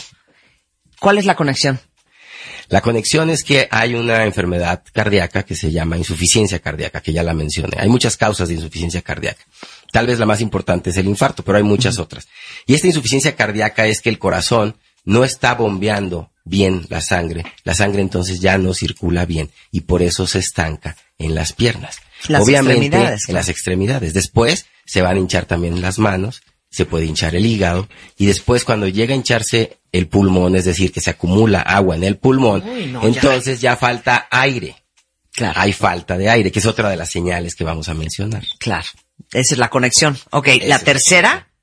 La tercera señal de alerta es justamente esa, la falta de aire. Ok. Hay, difer- hay muchísimos tipos de falta de aire. Hay una falta de aire que le llaman suspirosa, donde la gente nada más siente, ay, como que me faltó un poquito el aire, ¿no? O la gente que tose, dice, ay, como que sentí que me faltó el aire. Hay como que muchos tipos de falta de aire, pero hay una falta de aire que es muy reproducible. Volvemos al mismo punto de la caminadora que mencionabas. Si tú haces un ejercicio, cualquiera, y a los 5 o 10 minutos de ese ejercicio te empieza a faltar el aire, tú lo suspendes, no hay ningún problema. Pero si vuelves a hacer el ejercicio y te vuelve a faltar el aire, o sea, se está reproduciendo, está volviendo a pasar lo mismo, ahí pudiera ser un problema del corazón. Y eso puede ser, olvídense de ejercicio de un gimnasio o ejercicio de andaba yo corriendo en la calle con tenis. Puede ser, de veras, no se rían. Me puse a trapear y cada vez que trapeo me falta el aire. Así es, trapear o barrer o cualquier como actividad o cuando me puse a, a- a- sacar cajas de mi casa, algo que haces repetitivamente y que te falta el aire cada vez que lo haces. Exacto, que antes no te pasaba. Exacto. Ese es el punto clave. ¿Y cuál es Porque la hay, hay diferentes grados de falta de aire. Si la falta de aire es cuando caminas cinco cuadras, pues nosotros le llamamos de grandes esfuerzos. Pero si la falta de aire es que cuando caminas menos de una cuadra, entonces le llamamos de medianos esfuerzos. Pero si la falta de aire es como la que acabas de mencionar, cuando estás trapeando, lavando, lo- eh, te estás bañando, ahí te falta el aire, esa ya es falta de aire de pequeños esfuerzos. Claro. Ahora, lo interesante en esto, y que es lo que nosotros siempre le preguntamos a los pacientes, es, ¿la falta de aire fue progresiva? Haz de cuenta. No, pues sí, es que yo al principio lavaba, planchaba, trapeaba, y al final del día me faltaba un poquito el aire. Y después ya nada más lavaba y trapeaba y ya me empezaba a faltar. Y ahora ya nada más lavo y me falta el aire. Esa es una falta de aire progresiva. Y esa es la que hay que revisar. ¿Cuál es la conexión? La conexión es que en esta insuficiencia cardíaca donde el corazón no bombea bien la sangre y no circula bien la sangre, la sangre se estanca adentro de los pulmones. Y entonces interfiere con nuestra ventilación, no hay una adecuada oxigenación y entonces cuando haces el ejercicio te falta el aire. Bueno, con el siguiente síntoma que pudiera ser un problema del corazón, ya se van a querer aventar de la ventana. Dolor en la boca del El estómago. estómago. Así es, así es. Este, Que no sabes si es acidez, reflujo, gastritis o qué. Exactamente. Aquí el punto importante es que, aunque la mayor parte de los casos de dolor en la boca del estómago, que nosotros le llamamos epigastralgia, ¿no? Así le llamamos, porque es el epigastrio la zona. La mayor parte, pues sí, es una gastritis común y corriente, puede ser un reflujo gastroesofágico asociado, ¿sí? Este, incluso hasta una colitis, ¿no? Pero hay un porcentaje pequeño, tal vez menos del 5%, donde ese dolor en la boca del estómago puede representar un infarto. Entonces, ¿cuándo hay que sospecharlo? Porque tampoco nos vamos, a alarmar aquí a todos los cuentavientes, no. ¿Cuándo hay que sospecharlo? Cuando el dolor en la boca del estómago no se resuelve. Porque todo el mundo lo que hace es hablarle a su amigo, preguntarle al tío, oye, ¿tú aquí qué te dieron para el estómago? Nadie va al doctor, ¿no? Y entonces, ah, no, pues tómate eh, tal gel, tómate tal pastillita, ¿no? Este, aquí tengo yo, no, no vamos a dar nombres, ¿no? Pero el famosísimo que todos conocen, el omeprazol, todo el mundo ya lo conoce, hasta el nombre genérico. ¿no? Sí. Bueno, el punto es, si a ti se te quita con eso, bueno, pues ya estás del otro lado. Pero si no se te quita el dolor de la boca del estómago con los antiácidos y con estos medicamentos inhibidores de bombas de protones, etcétera, tienes que acudir al médico porque pudiera ser un problema del corazón. ¿Cuál específicamente? Nuevamente, angina de pecho, que no se manifiesta como dolor en el pecho, sino se manifiesta con este dolor en la boca del estómago. ¿Qué otras molestias vas a tener? Porque no nada más es el dolorcito en la boca del estómago. Aparte del dolor en la boca del estómago, vas a sentirte mal, vas a tener un poco de diaforesis, vas a disminuir tu capacidad de ejercicio, No, te va a faltar no, el... no, no, espérate, diaforesis espérate. es que sudes mucho. Ok, sí. Diaforesis No es que usted grosero. No, ¿verdad? ok, excesiva sudoración. excesiva sudoración. Entonces, si te sientes mal, tienes sudoración excesiva, eh, te falta el aire y aparte tienes el dolor en la boca del estómago, entonces no pienses que todo es gastritis y acude a que te toman un electrocardiograma. Eso pudiera salvarte tu vida en un momento dado. Tienes toda la razón. Si con ese nos aventaron por la ventana, ya con este no van a dar crédito. Roncar. Roncar, así es. Así. Algo que parece... Exactamente. Así ronco yo. Le, le- le estás haciendo competencia reversa. Sí, ¿eh? ¿qué tal ronco de bien? A ver, el ronquido. Mira, la mayor parte de los ronquidos pues son normales, no, no, no tienen ninguna implicación. ¿no? Y mira que Reyes Aro, el, nuestro especialista en sueño cuentavientes, cuántas veces no hablamos con él del ronquido, y él está totalmente a favor de que todos los que roncan vayan a checarse. O ya olvídate del estrés, de la falta de sueño, del cansancio, de no descansar, de el poco descanso en la etapa del rapid eye movement, lo que quieras. Así Cero es. fan de roncar. Así es, el, el, el ronquido puede deberse a una obstrucción, ¿no? Al paso del aire, simplemente porque, por ejemplo, tienes las amígdalas, ¿no? Las famosas anginas crecidas o tienes las adenoides en el caso de los niños. Pero ya en el caso de los adultos, ahí ya el ronquido puede representar otra cosa. Y ahí es donde viene este punto. El ronquido a veces se acompaña, y ahí es donde es muy importante que el esposo o la esposa, no depende de quién sea el que ronca, lo vigile un ratito en las primeras horas del sueño a su marido o a su marida. Entonces, que lo vigile un ratito, porque si aparte del ronquido se apnea. quedan sin respirar, que es la apnea, ya ves, hasta tú estás usando la palabra apnea. Sí, sí, claro. ¿Ves? Entonces, si hay apnea, si te quedas sin respirar, entonces eso puede ser muy peligroso. ¿Por qué? Porque no hay oxigenación por varios segundos y al no haber oxigenación, el corazón empieza a sufrir. ¿Qué es lo primero que hace? Hipertensión arterial. Sube la presión arterial. Lo segundo, pueden haber arritmias cardíacas. Puede empezar a haber una que se llama fibrilación auricular. Y esa fibrilación auricular puede ser responsable de coágulos al corazón. O sea, fibrilaciones del corazón hace pop, pop, pop, pop, Así es, exactamente. Va, va rapidísimo, rapidísimo, Sí. rapidísimo en la parte de arriba, pero completamente irregular en la parte de abajo. Y no tiene una contracción efectiva la parte de arriba. Y la parte de arriba, que se llaman aurículas, al no tener esa contracción efectiva, la sangre se acumula, se queda estancada y se favorece que se hagan coagulitos. Y esos coagulitos se pueden ir al cerebro. Entonces, una persona que tenga apnea del sueño puede estar presentando episodios de fibrilación auricular intermitentes. A esa arritmia le llamamos fibrilación auricular paroxística, porque es intermitente. Y en alguno de esos episodios puede llegar a ser ese coagulito que se le va al cerebro. Entonces, te fijas, no es de que, ah, pues es que mi marido ronca mucho y así ha roncado siempre. No. Puede tener consecuencias y graves. O mi mujer. Y agudas veces las mujeres. Es menos común, es más común en los hombres. Y los niños que roncan. En los niños ya son otras situaciones, ya no es la apnea del sueño, lo de las la adenoides, exactamente. sí. Bueno, oigan, este, eh, eh, nos falta una más y ahorita que hagamos un corte, les vamos a decir quién de ustedes tiene que empezar a poner sus barbas en remojo ya. Pero nos faltan embolias. Embolias, es, eh, Pero eso no es un síntoma. No es un síntoma, es en realidad una consecuencia de esta arritmia que estábamos comentando, que es la fibrilación auricular. Cuando la sangre que pasa por el corazón, que debe de tener eh, cierto movimiento, deja de moverse porque tiene la fibrilación auricular y se estanca. Entonces, como todo lo que se estanca, pues se puede hacer un coágulo en este caso. Y ese coágulo, si se hace del lado izquierdo, se va a subir por las arterias que van al cerebro y da lo que se llama una embolia. Entonces, ¿cuáles son más bien los síntomas de la embolia? El síntoma de la embolia, el clásico que todos conocemos, y es que la gente se quede paralítica de la mitad del cuerpo. O sea, que dejen de mover el brazo y la pierna. Generalmente lo que ocurre es que o se desmayan o se caen, pueden perder el conocimiento. Pero hay otros síntomas que también pueden representar algo menor, un, infarto más pequeño del cerebro, que es quedarse sin hablar, o perder de repente como que el conocimiento, así que la gente se queda despierta pero no entendió nada de lo que le dijeron. Entonces, cuando lleguen a pasar algunos de estos síntomas, nosotros le llamamos que puede haber un ataque isquémico transitorio. Te vas a ir de este programa. No les acabo de contar hace muy poco que un día, porque yo padezco de migrañas, empecé a hablar en lenguas. Y, no podía decir lo que en mi cabeza estaba. Y algún neurólogo algún día me dijo que lo que me dio fue un ataque isquémico cerebral transitorio. Ah, pues eh, pudiera ser, pero lo más probable es que si tú tienes migraña, Sí. ese síntoma sea relacionado a la migraña.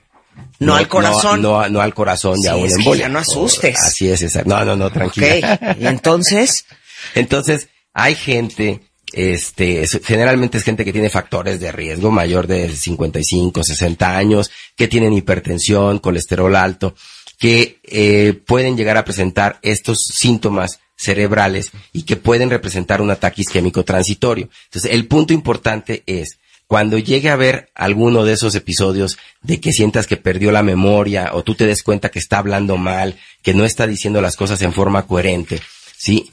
Aunque se recupere rápido, porque eso es lo que nos pasa muchas veces. Como se recupera rápido en cinco minutos, diez minutos, dicen, bueno, pues vamos a esperar a que no le vuelva a pasar. No, mejor no te esperes. Mejor llévalo al médico, porque pueden ser ataques isquémicos transitorios por embolias, por fibrilación auricular, y hay que revisar a ese paciente antes de que le dé un verdadero infarto. ok, regresando del corte, agárrense, porque les vamos a decir quién de ustedes necesita de veras estar ojo al Cristo. Es una combinación de síntomas fatídico si están preocupados por su corazón. Escuchas lo mejor de Marta de Baile. Solo por W Radio. Escuchas lo mejor de Marta de Baile. Solo por W Radio. Estamos de vuelta. Estamos de regreso en W Radio y bueno, ya veo a la mitad del timeline en Twitter y en Facebook jalándose los pelos porque vino un gran cardiólogo mexicano que es el doctor Manlio Fabio Márquez. Es cardiólogo y es especialista en arritmias, es miembro de la Sociedad Interamericana de Cardiología y la preocupación, particularmente para nosotros, es que en México se mueren 127 mil mexicanos al año por enfermedades que tienen que ver con el corazón. Entonces, por eso estamos hablando hoy de síntomas que uno nunca pensaría que es un problema del corazón y que pueden ser señales de alerta. Desde, eh, mencionamos, el dolor en cuello y mandíbula puede ser un problema en el corazón. Hinchazón de pies y piernas, la falta de aire, dolor en la boca del estómago y de repente malfunciones del cerebro Así es, que puede ser una embolia Que puede ser una embolia. y los ronquidos. Exacto. Ok, esa es la lista de nuestros síntomas. No se agobien, si lo quieren leer después con más calma, está arriba en martadebaile.com todo este texto. Pero, les decía yo antes del corte que, ¿quién de ustedes debería de estar súper preocupado? Ok, los que tengan la combinación de los siguientes siete puntos. ¿Listos? Vámonos. El primero es tener niveles elevados de colesterol o triglicéridos en la sangre. Lo que llamamos nosotros dislipidemia, es decir, alteración en los lípidos en la sangre, que se produce por una alteración en el metabolismo, nos falta una enzima y entonces se convierte el colesterol, en vez de convertirse en colesterol bueno, se convierte en colesterol malo. Claro. Y lo que consumimos de grasa se, eleva en la sangre como triglicéridos. Y eso se va depositando al interior de la pared de las arterias, que es algo que yo siempre les digo a mis pacientes. No piensen que la aterosclerosis es que el colesterol se pega como si fuera sarro. No, no es así. El colesterol y los triglicéridos se meten adentro de la pared de la arteria y empiezan a disminuir la luz de esa arteria. Ese es el gran problema. Hasta que se te tapa, Hasta no que se pasa te el- tapa el- y la no sangre pasa la y te da un sangre. infarto. Así es, exactamente. Entonces, todos los que tienen niveles elevados de colesterol y triglicéridos, muy bien los que lo saben y se cuidan, muy mal los que nunca se han hecho una prueba de colesterol, porque aparte en México, como si comiéramos como en Japón, Sí, ¿verdad? ¿no? Puro como si no comiéramos grasa. Ok, Entonces, ese punto que acabas de mencionar es muy importante. Hay que checarse los niveles de triglicéridos y de colesterol. Hay muchas opciones para medirse niveles de lípidos y colesterol. ok, segundo, segunda combinación. Tener la presión arterial alta, es decir, ser hipertenso. Acuérdense que hay dos tipos de hipertenso. El hipertenso sistólico es cuando se eleva la cifra que está arriba. Por ejemplo, el 120 en vez de ser 120 es 140 para arriba. Y el hipertenso diastólico que se eleva la cifra de abajo. La de 80 en vez de 120-80 tiene 120-90 o de 90 para arriba.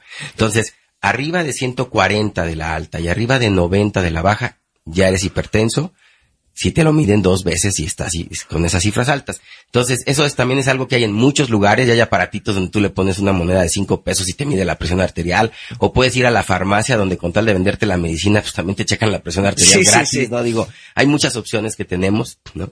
Y, y, y hay que checarse la presión arterial, repito, en los hombres a partir de los 45 años, en las mujeres a partir de los 50 años. Ok. Tercer punto, cuentavientes. La diabetes. La diabetes mellitus es una enfermedad que todos conocemos, ¿no? De ¿Es la deficiencia uno de o la dos? insulina. La 2, ¿no? La Porque la, dos. la 1 es este, la de los niños, es mucho más complicada.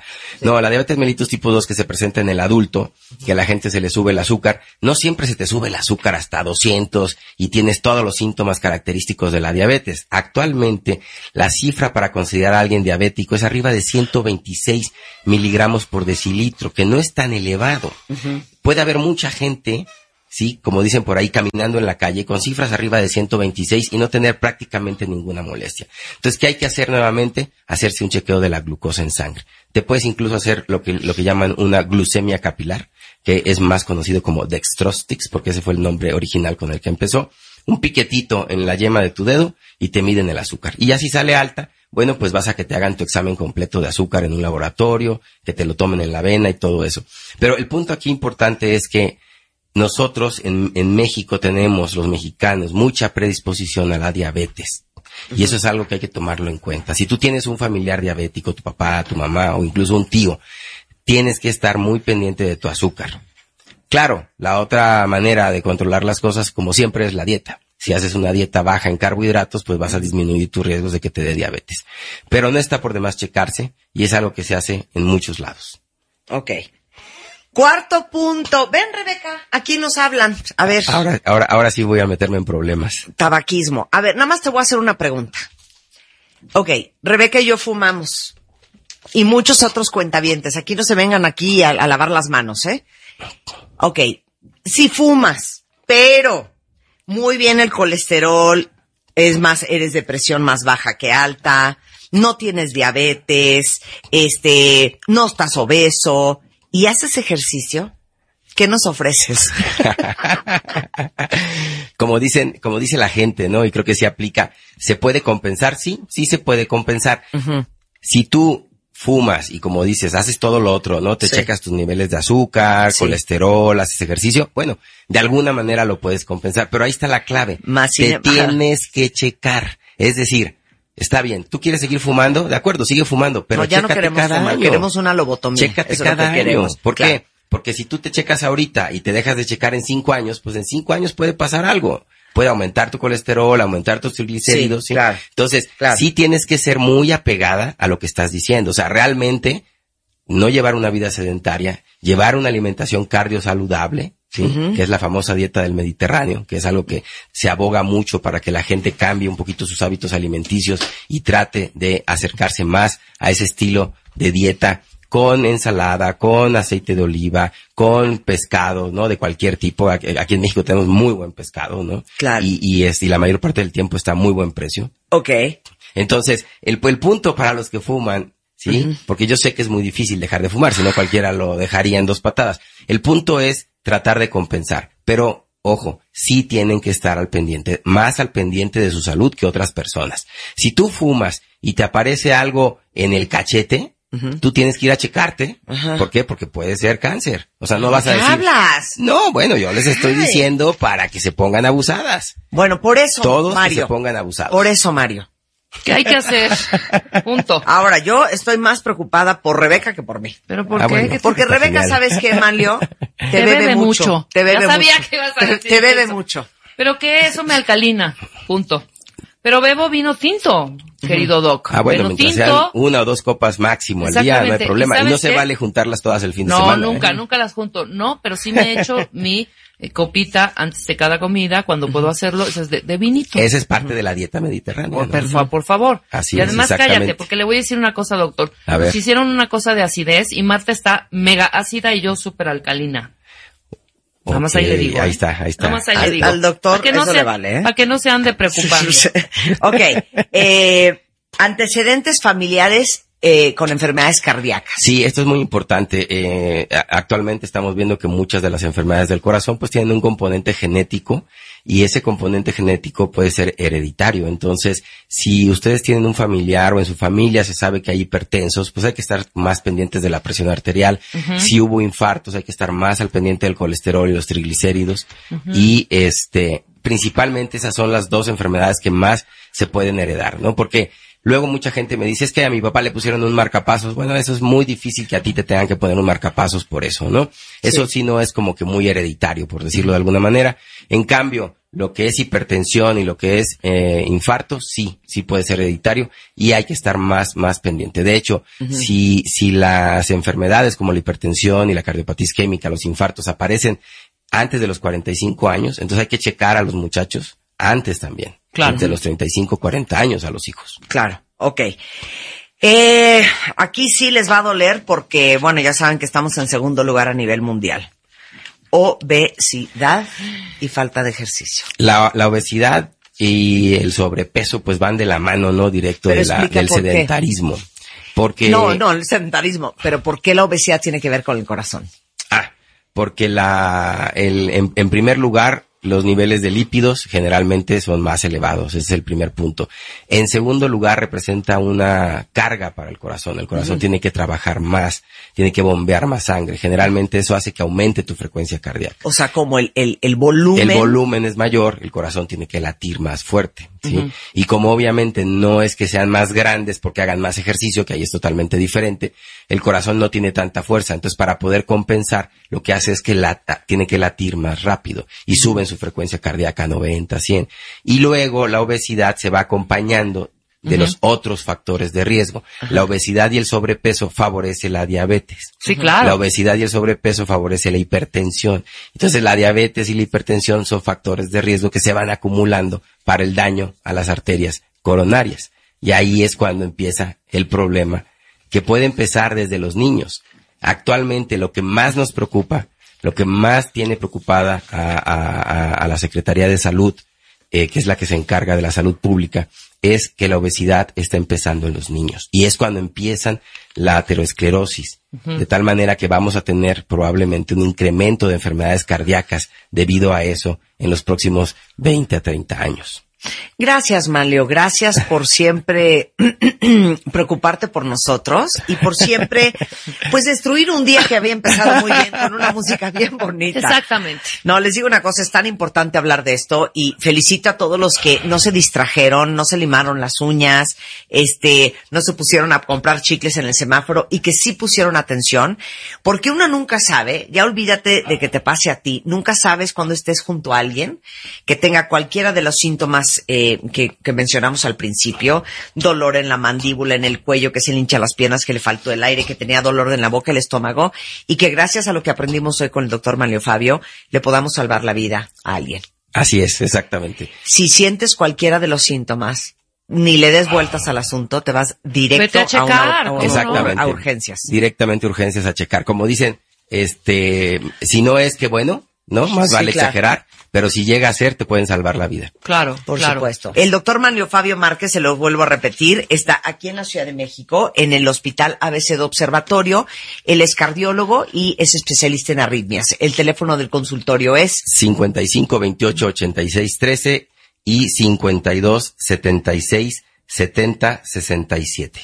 Eh, de todos modos, se los mando ahorita por Twitter. Oigan, y sepan, porque creo que nunca se los he dicho, que en mi página, en martadebaile.com, eh, tenemos obviamente el directorio con la información de todos los especialistas que tenemos en el programa. De repente me llegan muchos tweets de me urge un neurólogo, de me urge un pediatra, de me urge un, onco- un oncólogo. Ahí está toda la información de todos los doctores que tenemos de manera regular aquí en el programa. Muchas gracias. W Radio. Escuchas lo mejor de Marta de Baile. Solo por W Radio. Bebemundo presenta.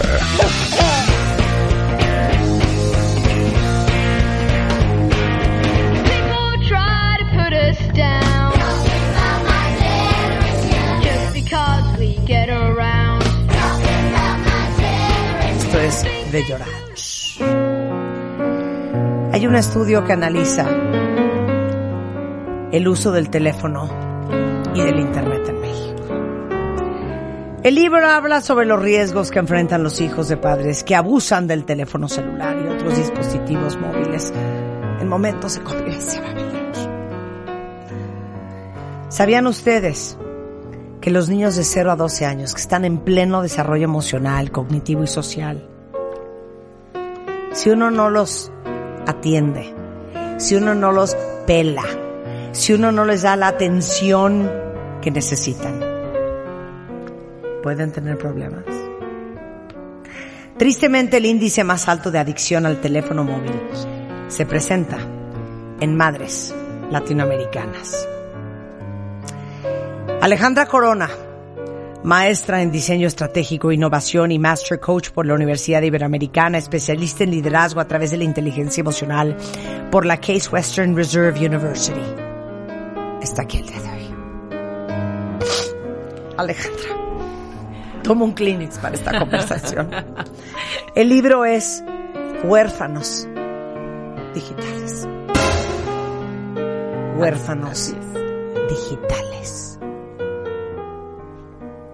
Huérfanos digitales. Qué horror. Qué horror, hija. Bienvenida, Ale. Muchas gracias, Marta. Gracias. ¿Qué es por esto, estar hija? Te cuento. Ay, La enfermedad del siglo XXI. Es correcto. Es, es- esto es un, un estudio que llegó a mí en un momento prácticamente inesperado. Y tras dos años de investigación, estamos viendo eh, las nuevas generaciones que van a presentar. Aparte de todos los problemas propios de la adolescencia, Claro. todos estos temas de la tecnología en la cual estamos inmersos, que es una maravilla. Pero ¿qué es lo que estaba pasando? Todos estamos volteando a ver que si el niño usa el gadget, que si el niño a qué edad le das el celular, que si el niño... Pero no nos estamos volteando a ver a los papás. Entonces, eh, en este estudio lo que sucedió es que yo encontré una arista por una situación personal muy curiosa. no, también queremos saber. el chisme. Todo queremos saber. Te cuento, Queremos saber Marta. la arista. Sí, claro ¿Cuál que es sí. esa arista, Ajá. Mira, entre mi hija mayor y mi hijo menor hay 14 años de diferencia. Sí, todos, todos, todos. Y eh, yo, cuando tuve a, la- a mi primera hija, yo dije, pues es normal que los niños a los nueve meses toquen el agua y digan agua, y es normal que hablen al año, hagan frases. Pues yo pensé que era normal, claro, yo era mucho más joven. Pasan los años y veo que el chiquito tiene los mismos procesos mentales que la grande, pero llega al año y medio y no habla. Entonces me dijeron, claro, es que le traducen y todo mundo le pone palabras. Y yo decía, en, en mí, no, yo estoy haciendo algo distinto. Yo estoy haciendo algo distinto. Bueno, pasaron muchos años cuando dije, claro, lo que no había era un teléfono inteligente. Cuando nació la otra, a cuando nació este.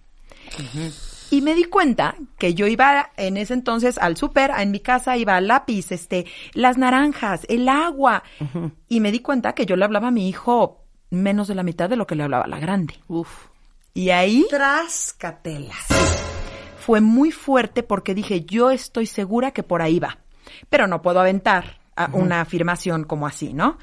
En esta, en este eh, pasar por la maestría, eh, eh, empiezo a, a ver ciertos temas y me dicen, oye, a ver, un fenómeno que tú creas que está en tendencia poco explorado y que tengas que investigar. No, pues esto, ¿no? Lo meto como hipótesis y empieza todo este estudio y todo este caminar.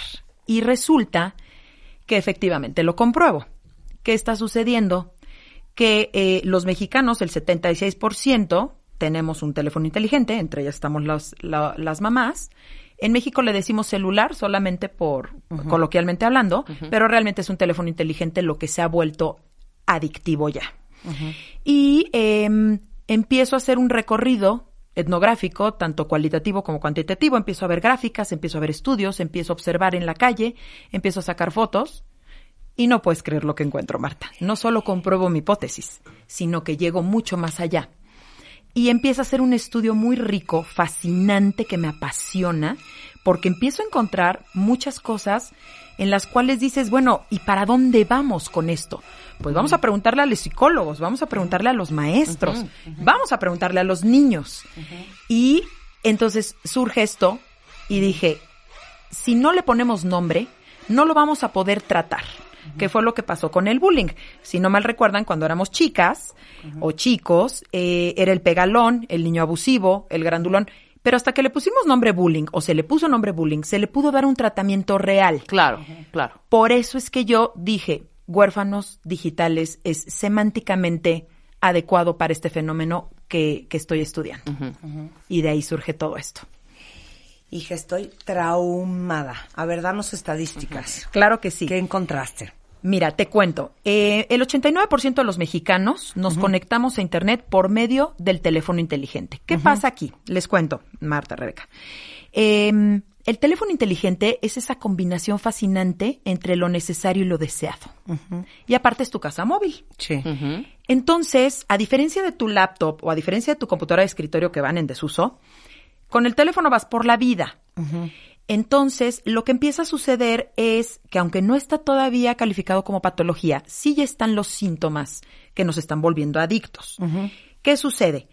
El 89% de los mexicanos nos estamos conectando a Internet por medio del teléfono, no por tu computadora, Claro. no por tu iPad. Hija, yo no abro una teléfono. computadora hace un año. Te creo. Te creo, porque realmente la comodidad del teléfono, la velocidad y la conectividad es espectacular. Ya está entrando el 5G, que es una chulada, y finalmente eh, esto crea un, un- un aparato maravilloso que nos va acompañando por la vida, porque aparte tenemos todos los pretextos y las explicaciones tranquilizantes necesarias para estar atrás del teléfono.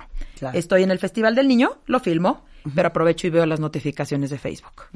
Veo este, estoy en tal cosa. No, yo no, yo no interrumpo a mis hijos si me están hablando. Si me llega un WhatsApp, solo volteo y veo la notificación rápido en la pantalla. Sí. Perdón, perdón, Sí. pero eso es tecnointerferencia para el niño. Sí, claro. Entonces, cuando se hacen los estudios y resulta que de cada 10 padres, 9 interrumpen conversaciones, juegos, eh, momentos importantes de convivencia familiar, este, el niño percibe que él está eh, su- que su papá atrás de ese teléfono hay algo más importante que él. 100%. hija.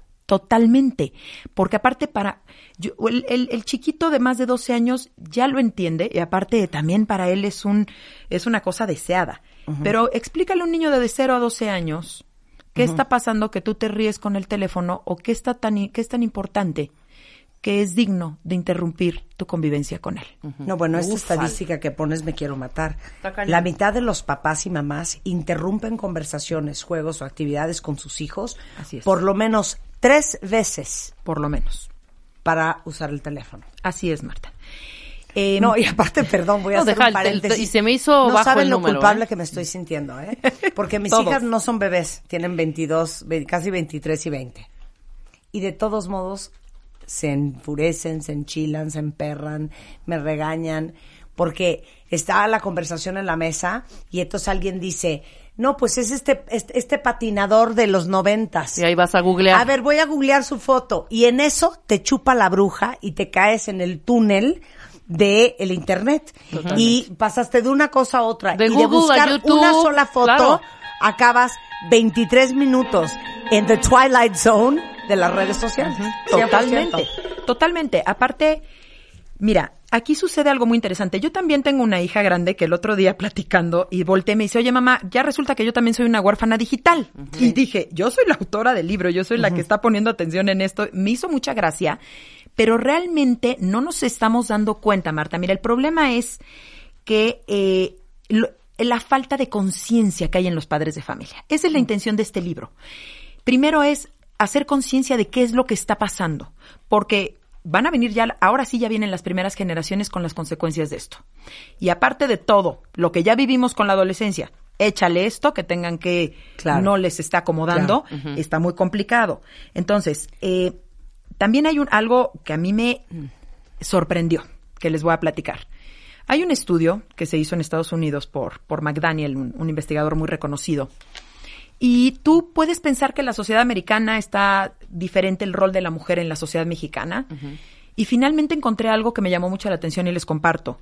Al niño le sigue afectando muchísimo más la desatención emocional de la madre que del padre. Y estamos hablando de la sociedad americana. Si lo pasamos a la sociedad mexicana, Peor. peor. Peor. Porque la función materna está muy allegada al niño, es la que aporta, la que vuelve el hambre en satisfacción, la que vuelve el dolor en placer. Es que te digo algo, hija. Así es. Esto tiene que repercutir en el autoestima. Totalmente. Eh, mira, el principal daño que se detectó y se comprobó es la autoestima y el daño emocional en los niños. Es totalmente comprobado si hay daño en la autoestima. Y en la observación el libro trae 12 casos observados muy interesantes que yo dije, voy a tomarme varios días para hacer mi observación. Y bueno, media hora. Después del corte. Eh, exacto. Nos explicas estos casos. Claro. Yo ya vi uno y se van a jalar los pelos de la cabeza. Y cómo les explico que todos deberían de ir a buscar este libro a la voz de ya. Es de Alejandra Corona y regresando del corte, eh, algunos de los casos que documentó Alejandra para representar lo que muchas de nosotras, porque esa es la otra noticia, somos más adictas al ser las mujeres que los hombres, ¿verdad? Sí, correcto. Es que yo siento que también operamos más desde ahí. Eh, regresando del corte, no se vayan. Lo mejor, lo mejor de Marta de Baile, solo por W Radio. W. Radio. Hacemos una pausa. Escuchas lo mejor de Marta de Baile, solo por W Radio. Estamos de vuelta.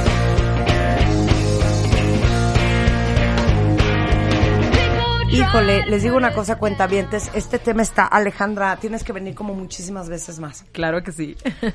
Alejandra Corona, ella es maestra en diseño estratégico e innovación, master coach por la Ibero, especialista en liderazgo a través de la inteligencia emocional por la Case Western Reserve University y escribió un libro después de una profunda investigación que hizo que se llama Huérfanos Digitales. Niños que son huérfanos de madre y de padre y más de madre que de padre, porque las mujeres somos las más adictas al celular. Porque las latinas estamos por sobre todas las mujeres del mundo mundial, universal e internacional, enfermas con el celular, con Facebook, con Twitter, con Instagram. Las cuentavientes aquí están jalándose los pelos, confesándose que sus hijos todo indica ser que son huérfanos. De hecho, ahorita les vamos a hacer un examen Ajá. para ver si sus híjanos, sus hijos son huérfanos de mamá y de papá por el maldito celular. Así es. Entonces, Ale, en el libro que tienen que, ¿dónde está la ventaja? Mira, el libro ahorita es venta directa. Ajá. Tenemos página en Facebook, nos encuentran como Huérfanos Digitales HD, en Instagram como arroba Huérfanos Digitales HD también. ¿Y lo puedo bajar en digital el libro? Ahorita solo lo tenemos en papel, Marta. Ajá. O también nos pueden escribir y con mucho gusto se los hacemos llegar al 55 54 96 89 97. Ahorita se los pongo el Twitter en número. Perfecto. Y ahí. Ok. ¿Qué casos pusiste? Mira, te platico, Marta. Eh, yo pensé que yo tendría que hacer una investigación súper eh, amplia y de mucho tiempo. Tengo que ser sincera. Fue una investigación que me tomó media hora. Claro. Me fui a lugares públicos, tiendas departamentales y a un parque que está muy de moda ahorita. Y empecé con una cámara eh, a sacar fotos de lo que veía. Fue muy fácil porque te puedo decir que prácticamente todos los papás están usando Sí. el teléfono. Un caso que llamó mucho mi atención fue el niño, lo que decías hace ratito de mira papá, mira mamá, iba con la bicicleta, ¿a qué vas al parque con tu hijo? Pues a que el niño tenga actividades, mira papá, mira papá. A que aprenda a andar en bicicleta, a enseñarle a andar en bicicleta, a aplaudirle cuando anda en la bicicleta. A eso vas a un parque. A eso vas. Y estuvo, mira papá, mira papá. Yo, como estaba observando con mi cámara, yo me llevé el momento en el que el niño pedaleó solo y el papá no lo vio. El Por papá estaba el con la mirada en el celular. El niño, la reacción fue, era un niño como de unos cinco años, era un niño chiquito. Regresó y le dijo, no me viste. El papá seguía viendo el teléfono y le dijo, sí te vi. Los niños son niños, no son tontos, se nos Sí. olvida. Le aventó la bicicleta y se fue para otro lado. El niño furioso se dio cuenta que su papá no lo vio. Sí, en la observación tú ves eh, los- las emociones que detecté fueron eh, frustración, enojo, tristeza, todas las emociones negativas que puede tener un niño. Y las aparte te digo una cosa, cómo desde esa corta edad les enseñamos a los niños a no confiar en su instinto. Correcto.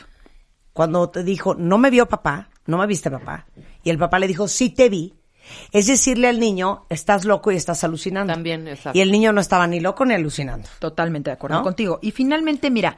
No, el- espérame, espérame. Tienes otro caso aquí que yo Sí. casi me mato. Cuéntame. Es una mujer con un bebé en una carriola. Ah, sí. El bebé está de espaldas a ella en la carriola y ella está en el celular. Y pones, la mamá no tuvo contacto visual ni verbal con su hijo durante el tiempo que estuvo sentado utilizando el teléfono. La mamá en ningún momento se da cuenta de que hay un observador cercano tomándole fotos a ambos. Y ni los clientes ni el personal de seguridad se percataron de que un observador estaba tomando fotos de los clientes, que eras tú. Exactamente. Yo los tenía a una distancia de un metro. Yo saqué en tienda departamental, lo hice con un teléfono, por supuesto. Nadie se percató y saqué en la tienda departamental saqué más de 200 fotos. En el parque llevaba una cámara semiprofesional con un lente gigante y nadie se dio cuenta de que estaba fotografiando. Ah, ojo, sí se dieron cuenta los guardias, me dijeron que por favor no fuera a sacar fotos de los edificios de lujo aledaños. Pero que de la gente que está en el parque no hay Le da problema. idéntico. Ajá, le- Ajá. mira nomás. Oye, vi que fuiste a muchos como centros de, de jueguitos, ¿no? Sí, exacto. Fui a este del ratoncito donde hay pizza y hay maquinitas. Sí. Fui al cine a observar. Fui a tiendas departamentales al área de Legos. Fui Ajá. al parque. Que son lugares en donde vas con tus hijos y llevas a tus hijos para convivir y que se la pasen increíble. Correcto. Para estar con ellos. Así es. Todos los papás están en el celular, en las Todos. fotos del libro. O sea, puedes contar el número de fotos, Marta, y es que todos los papás están en el celular. A mí alguien me decía, es que equivale cuando mi mamá iba a la natación y hacía macramé. No, no, no, no, no, no. No es ni comparable. Esa es una. La otra es, a ver, mucha gente en las entrevistas empieza a hacer conciencia, porque no estamos siendo conscientes, no somos malos, no lo estamos haciendo adrede, no nos estamos dando cuenta. Entonces, empiezan a justificar y a decir por qué lo están haciendo. El punto no es por qué lo estás haciendo, es lo que estás provocando. Entonces, finalmente, encontré también otro insight muy interesante que me decían, es que yo no soporto ir al boliche con mi hijo. Bueno, no vayas al boliche. Si te vas a evadir con tu celular y te vas a aislar porque estás Claro. alucinando el boliche, señor, ¿te gusta otra cosa? Vete a otro lado. Claro. Ahora, vamos a hablar netas. Neta, neta. Ale. Chicas, chicos. Vamos a aceptar una realidad. No, y quítame la música, porque estas se las voy a dar, mira, ahora sí que derecha. Vamos a aceptar una realidad. Para un gran porcentaje de los papás, porque yo sí creo que es un tema de personalidad y de temperamento, el mundo de los niños es de flojera. Totalmente. ¿Estás de acuerdo? Estoy totalmente de acuerdo contigo y es muy cansado. Es muy cansado. Muy. y parece que no tiene fin. Claro. Sí. O sea, no a cualquier papá, yo me atrevería a que decir al 98.7% de los papás, la Barbie, el tecito, el balón, la natación, el karate, el ballet, este, escondidillas, balón pateado, todo eso les da flojera. Totalmente. Es cansado, como decías tú en el corte, es que no tiene fin. agotador y parece que no tiene fin. Exactamente. Sí, finalmente estamos en un mundo en el cual las mamás ya somos profesionistas, ya tenemos una vida, ya tenemos una actividad y de repente llega este chiquito que cuando es bebé es agotador, porque aparte de que no duermes estás a su servicio, tu cuerpo está a su servicio, de- dejas toda esa vida que te llenaba de satisfacciones y de autoestima y de repente dices, bueno, va a dejar de ser bebé y va a ser niño y se pone peor, porque efectivamente es de flojera. Quiere platicar. Ya sé. Y jugar. Y quiere, y, Y quiere contarte que. historias que no terminan. Jamás. Y quieren que te sientes en el suelo. Y quieren que vistas a una muñequita de este tamaño. Y tú tienes 50 cosas que hacer o, o 40 cosas que ver en un. Quieres leer, quieres todo. que te son más interesantes y divertidas. Vamos a decir la neta como es. Claro. Por supuesto, porque somos humanos y pasas demasiado tiempo con los niños, sobre todo como mamá. Y entonces resulta que llega un momento en que haces como que la estás oyendo y la historia, como bien dices, no tiene fin y aparte ya tampoco tiene coherencia. Y tú ya estás pensando en que vas a ir al súper y qué tienes que hacer y, y en esas evasiones caemos en esto, porque el niño, el mundo de los niños, y ya caminó, primero ahora va a caminar, entonces ya que pasó de ser bebé, entonces vas agachada y te duele la espalda. Ahora va a aprender a andar en bici, entonces sí es muy cansado. Pero fíjense qué perrada es la vida. Que por un lado tienes este mundo de tu hijo que obviamente lo amas por sobre todas las cosas. Totalmente. Lo cual no significa que el mundo infantil te parezca divertido ni gracioso, porque para mí no hay tortura más grande que una fiesta infantil, por ejemplo, ¿no? Ajá. Y por otro lado tienes tu mundo. Totalmente. que aparte es curado por ti y ese mundo está en un celular. Porque todo lo que tú traes en Instagram, fíjate bien, es estás siguiendo a gente que te interesa, te divierte, cosas que eh, te entretienen, eh, gente, cuentas, marcas, chunches, todo curado por ti porque te gusta y te interesa. En Facebook, estás siguiendo gente que te cae bien, que te gusta, que te divierte, que te causa curiosidad. Lo mismo en Twitter. Entonces, en el celular tienes en la punta de tus dedos 24 horas al día cosas que a diferencia de las muñecas y el té, sí te interesan y te divierten muchísimo. Claro. Claro. Imagínense qué dicotomía y qué, mm, ahora sí que qué dilema. Totalmente, porque aparte de todo lo que acabas de decir que es fascinante, porque es un mundo inacabable. la, la, la información en la red es inacabable. Aparte de eso, tú en esas mismas redes proyectas la imagen que tú quieres dar a los demás, Claro. no la imagen adentro de tu casa Claro. con las tacitas de té o cambiando pañales. Tú vas a proyectar o que eres la mejor mamá, porque si vas a sacar al bebé, o te vas a proyectar con el cuerpazo que te quedó después del parto y si no ves cómo le haces para que se te vea. O sea, finalmente es un foro de apertura al mundo en el cual no quieres dejar de ser objeto de deseo. Así como tú sigues deseando, quieres seguir eh, siendo deseada, no importa que hayas sido madre. Entonces, por eso está haciendo esto tan, tan presente en la sociedad Claro, mexicana. claro. Claro. Oigan, muchos van a decir, los que no son mamás y papás, pues ¿para qué tuvieron hijos? A ver, ese es el punto al cual llegamos siempre. Tener un hijo es un gran sacrificio, es un gran esfuerzo, es un gran acto de generosidad y es una obligación y una responsabilidad que te le echaste encima tú solita a pechuga Totalmente de a acuerdo. pechuga. Y por eso el libro de Huérfanos Digitales. Ya lo trajiste al mundo. Ah, pues ahora saben Ahora qué? cargo. Pues a jugar y a reír y a escuchar y a tener paciencia y a sentarse y a dejar el celular. Correcto. Ahora, también algo importante que te quiero platicar, Marta, es yo eh, soy la primera que no quiero que me quiten mi teléfono.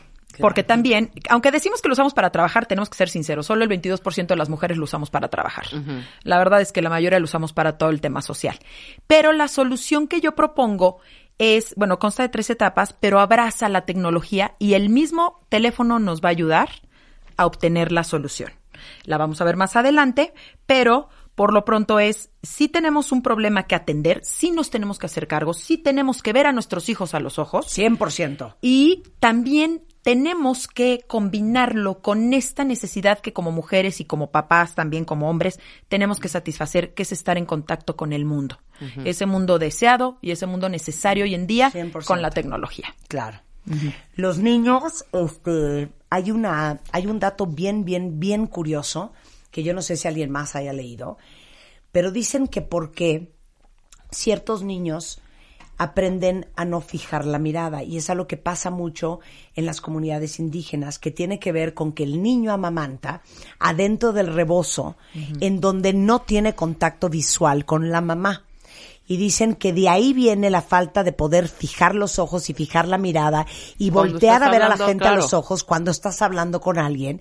Y es por eso, porque nunca aprendieron el fijar la mirada porque nunca lo, lo vieron con su madre, Exacto. porque estaban metidos adentro de un rebozo y no la podían ver. De eso van a padecer nuestros hijos en el futuro, de falta de autoestima, de no sentirse relevantes, importantes, de sentirse que tienen que competir contra un teléfono celular y que ese es el nivel de, de, de irrelevancia que tienen en nuestra vida. Sí, es, eso, eso es algo que vamos a ver junto a todos los problemas propios de la adolescencia. Van a traer las consecuencias de esta adicción de los padres al teléfono, de haberse sentido no vistos, de tener la autoestima baja. ¿Y qué hace un adolescente cuando tiene la autoestima baja? Se vale de los recursos que sean para llegar a reflejar una autoestima sana. Entonces, finalmente el, vínculo y las maneras de interrelacionarse entre padres e hijos la determina, determinan su formación emocional, Marta. No les estamos enseñando las correctas formas de relacionarse en lo social. Claro. No les estamos enseñando, tampoco estamos enseñando patrones de corrección, ¿eh? Porque así como me tocaron niños ignorados, me tocaron niños pelados, perdón, pero esa es la palabra, Claro. que los papás ni cuenta se dieron de que fueron y le pisaron las papas a otro chiquillo y nadie lo y nadie le, le está diciendo eso no Claro. está bien. Claro. Entonces, ¿cómo estamos desvirtuando el mundo real de ese niño que, como bien dices, el chiquito indígena está dentro de un rebozo, lo cual a la larga y después se convierte en sumisión? Ojo, ¿eh? Entonces, ¿qué vamos a provocar en un niño con autoestima baja, no visto, no corregido, cuando llegue a la adolescencia? Porque yo también hablé con psicólogos, y no con poquitos, con varios. Y me dijeron, desde el 2014 es la queja constante de los adolescentes en mi consultorio. Desde el 2014 es que mi mamá se la pasa en Facebook. Es que mi papá dice que trabaja, pero está viendo el fútbol. ¡Basta, Alejandra! A ver, ¿no hiciste un manifiesto? Hazlo. Eh, estoy, estoy No, hazlo. interesada en no, ello. no. Perfecto. ¿Quieres saber qué tan huérfanos A están ver, Marta, hazlo. por el maldito Hazlo. celular?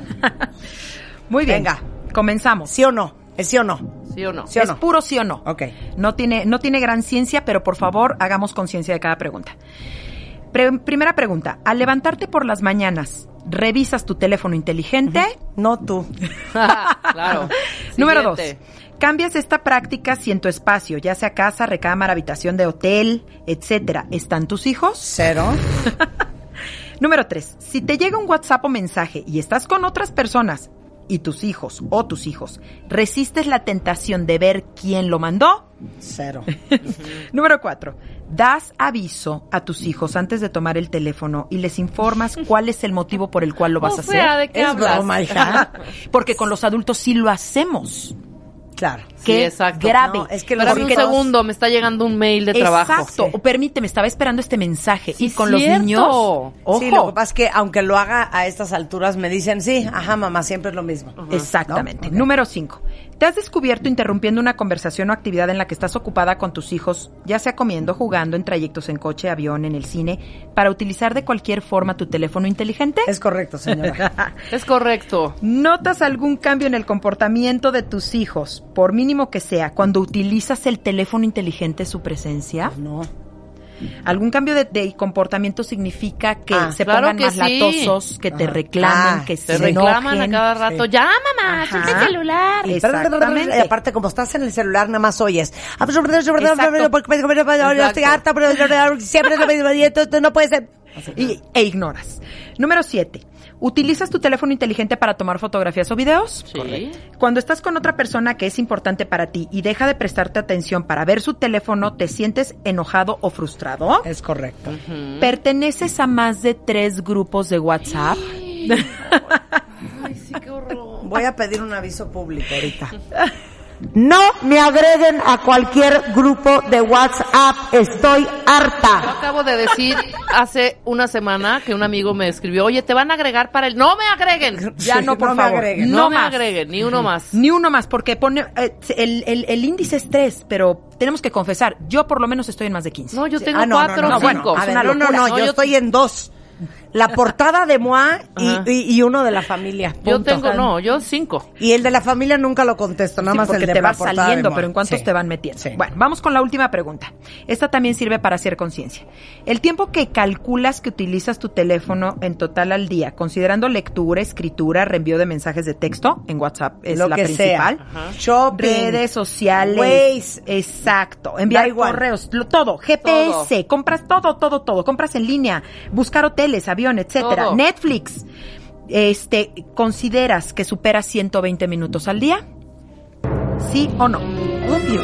Claro, y hasta más. No, bueno. Si el 64% de los mexicanos percibimos que estamos conectados a la red 24 horas al día, te puedes dar una idea. Claro. Y ustedes me dicen cuando me arranco con los resultados para que vean. ¿Ya? No, Marta, tú estás reprobada.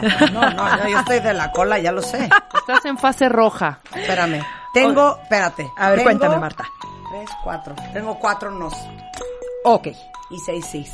Te lo voy pues a ya. poner al revés. A ver. Si, si respondiste solamente a una o dos preguntas, que sí, estás bien, estás haciéndolo bien, continúa así. No, ya, adiós. Si respondiste entre 3 y 4 que sí, estás en fase amarillo. O sea, cuidado, porque estás a punto de ser papá de un huérfano digital. Uh, Si contestaste que sí a cuatro o más preguntas, Gracias. estás teniendo huérfanos digitales. bien. Pues sí, es la realidad. Es la realidad que estamos. Bueno, no sirve de nada que mis hijas ya son grandes, entonces su infancia no la pasaron así.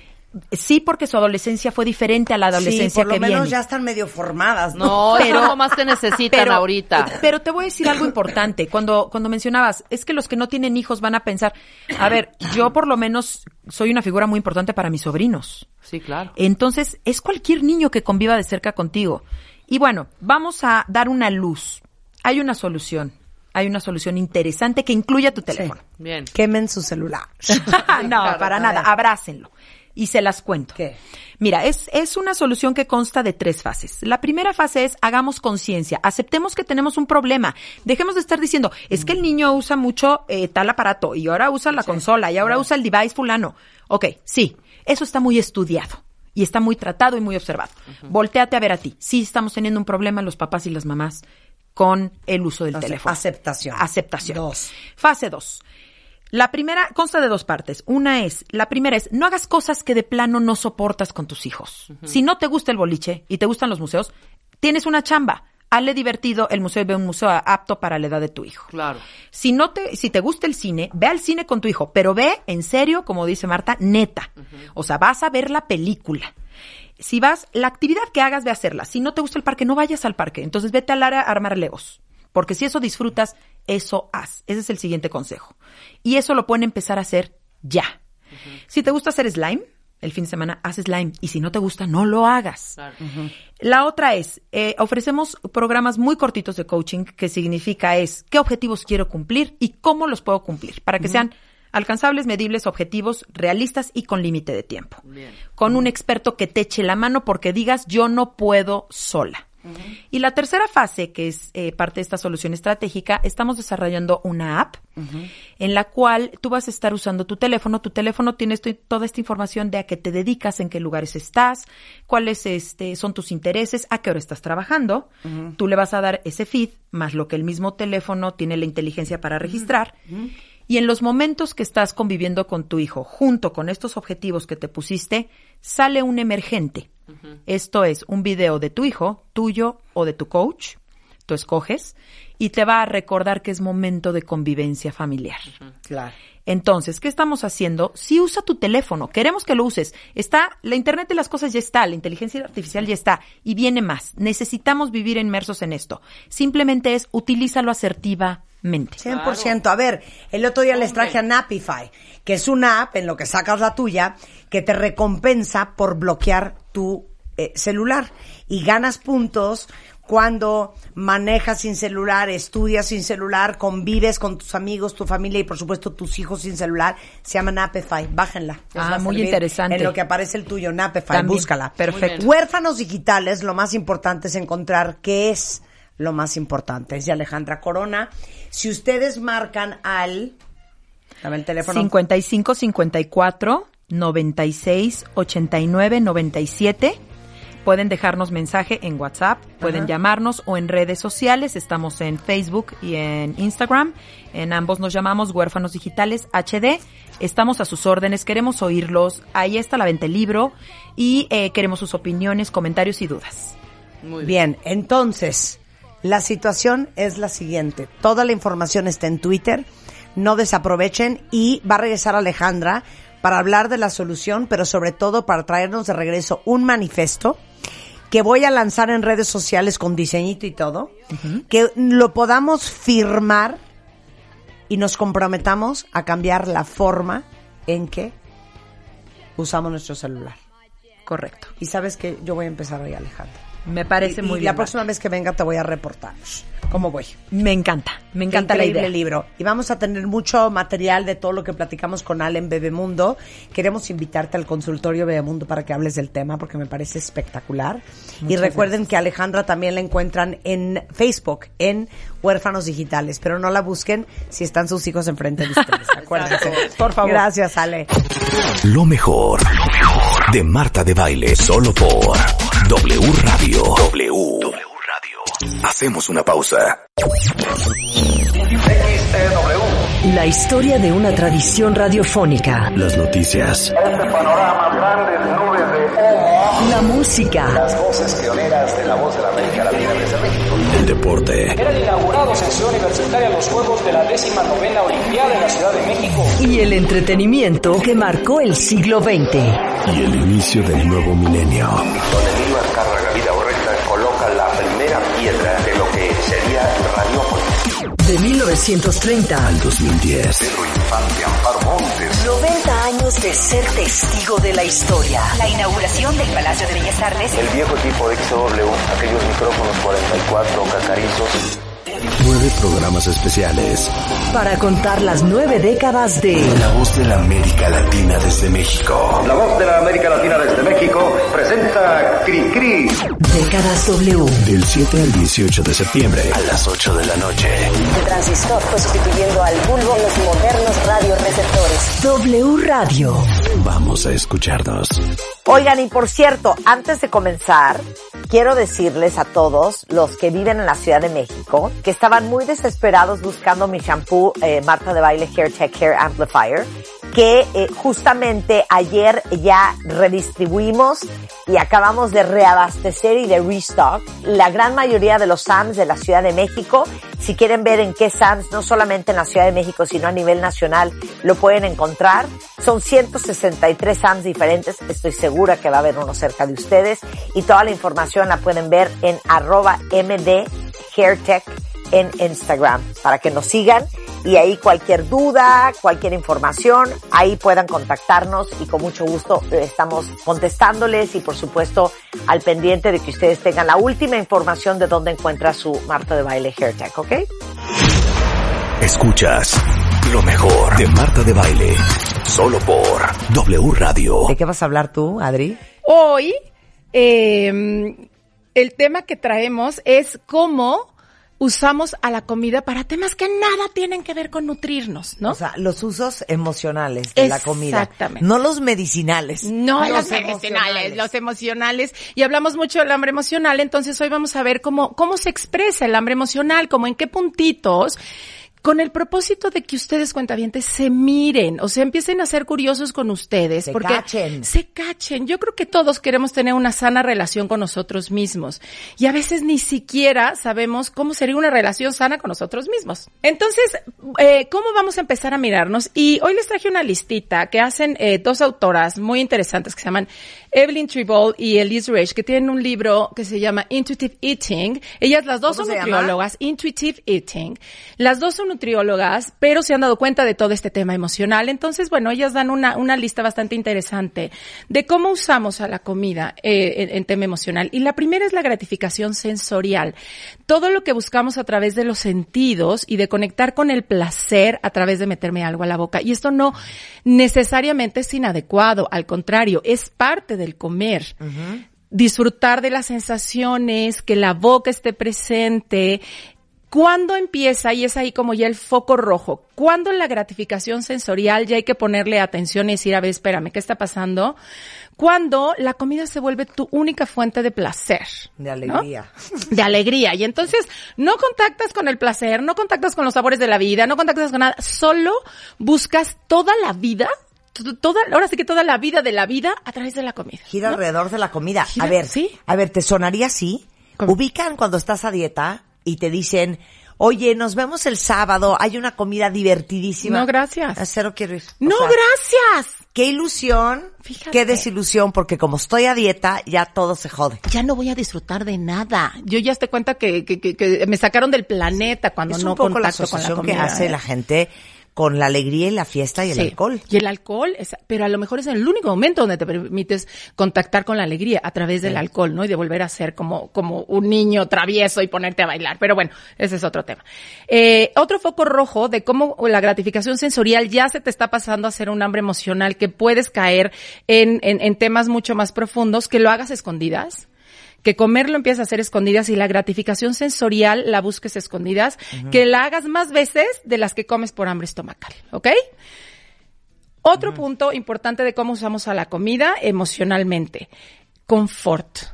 Si bien es cierto que el confort, por supuesto que es válido para todos nosotros y que hay alimentos que nos van a dar confort sí o sí, o sea, es casi imposible separar la parte como emocional de la comida porque todos lo aprendimos a, parte- a partir de una emocionalidad, ¿no? De un cariño, de una protección, de un, de un cuidado, etcétera.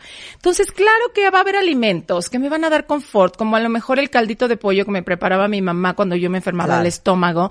Y entonces el día que me siento medio malita, quiero mi caldito de pollo. O hay días que me voy a envolver en mi cobijita media tarde porque de veras estoy nostálgica y quiero un panquecito y un, una tacita de chocolate. Y sabes qué? Que eso también se vale y es parte de tener una sana relación con la comida porque así somos nosotros. De repente estamos más arriba, más abajo. Lo que sí ya es donde hay que poner el foco rojo, es usar estos alimentos confortables, que, que espero que cada uno de ustedes los empiece a reconocer y ahorita que nos escriban cuáles son sus alimentos confortables, ¿no? ¿Cuáles son los que les dan este, este apapachito y demás, que se vale usarlos de vez en cuando? Sí. Foco rojo, cuando ya son tu única forma de lidiar con la tristeza, con la soledad o con la incomodidad, ¿no? O sea, cuando no tienes otras opciones más que tu alimento confortable. Cuando lo repites todos los días, ¿no? Es como ya foquito rojo, algo está pasando. claro. Y cuando dejas de estar en conexión con tus sensaciones, ¿no? Em, el poder reconocer. tengo, si hambre, si Exacto. sueños, si aburrimiento, si depresión, si Exacto. neta sí tengo hambre. Exacto. No, si esto es pura gula. Eso es pura gula. Entonces, reconocer. Luego, otra de las partes que usamos a la comida es como distracción. Eh, ¿Cuántas veces no les ha pasado que ya tienes que entregar eh, el reporte y tienes que entrar con tu jefe y entonces mejor te sientas en tu escritorio y te pones a comer galletas, ¿no? Te distraes de lo que sí tienes que hacer. Claro. Igual que el chavito que en vez de ponerse a hacer la tarea, mejor se pone a comer Oye, chocolates y se a pone a entretener. La escena de mm, eh, Bridget Jones' Diary, Ay, qué tal. que es la escena película. típica de todas Ah, las sí, películas, que estás sentada enfrente de la tele, viendo una película Ajá. y comiendo helado. Ajá, exacto. ¿Qué imagen más representativa de lo que es querer distraerte? Por O sea, en vez de estar supuesto. trabajando en sus emociones, está distrayéndose con una película y, Y con además, helado. con la O sea, comida. y no estar como conectando con el duelo de haber tronado, de tu tristeza, ¿no? Pero sabes qué, mira, si sirviera, o sea, si de veras la distracción con comida sirviera y entonces ya nos sanara y entonces ya este pudimos superar el duelo, oye, adelante, yo les diría, por Dios santo, sigamos haciéndolo. Pero no es cierto, lo único que hace es que lo retrasa. Y eso te genera también mucha angustia porque te está retrasando el sentir la emoción, pero también hacer lo que te- lo que tienes que hacer, ¿no? O sea, no querer enfrentar que a lo mejor ya te, es la hora en la que te tienes que poner a trabajar o ya enfrentar que es la hora en la que tienes que ir a tener una, una em, conversación pendiente con alguien, Claro, entonces mejor te por empiezas supuesto. a entretener. Ok. También la parte de pronto de desconectarnos y distraernos es natural. Estar al pendiente de nuestras emociones todo el día sería agotador. Simplemente ver que hay otras formas de poder distraerme y descansar, como a lo mejor ponerme a leer o simplemente sentarme a ver el horizonte cuando de pronto ya me sienta que necesito distraerme de lo que estoy haciendo, del trabajo, este, de esta conversación a lo mejor tan intensa. A lo que voy es, es que no está malo que nos distraemos de, de vez en cuando, pero cuando, hoy, hoy nada más, chéquense, ¿cuántas veces al día se distraen con comida? O sea, desde el picoteo tantito de, a ver, espérame tantito, voy por una zanahoria, desde, híjole, ya me empecé la junta, pero espérenme un segundito, ¿no? Déjame ir por unas galletas. ¿Cuántas veces al día se distraen? Van a ver que son más, más de las que ustedes eh, eh, se han imaginado. Y la pregunta sería, ¿de qué me estoy distrayendo tanto? ¿No? O sea, ¿qué es lo que no quiero estar aquí para, para atender? ¿O qué es lo que no quiero sentir? ¿O cuál Hijo, es la situación? perdón lo que les voy a decir. Siento que un chorro de nuestras idas al Oxxo son un factor de...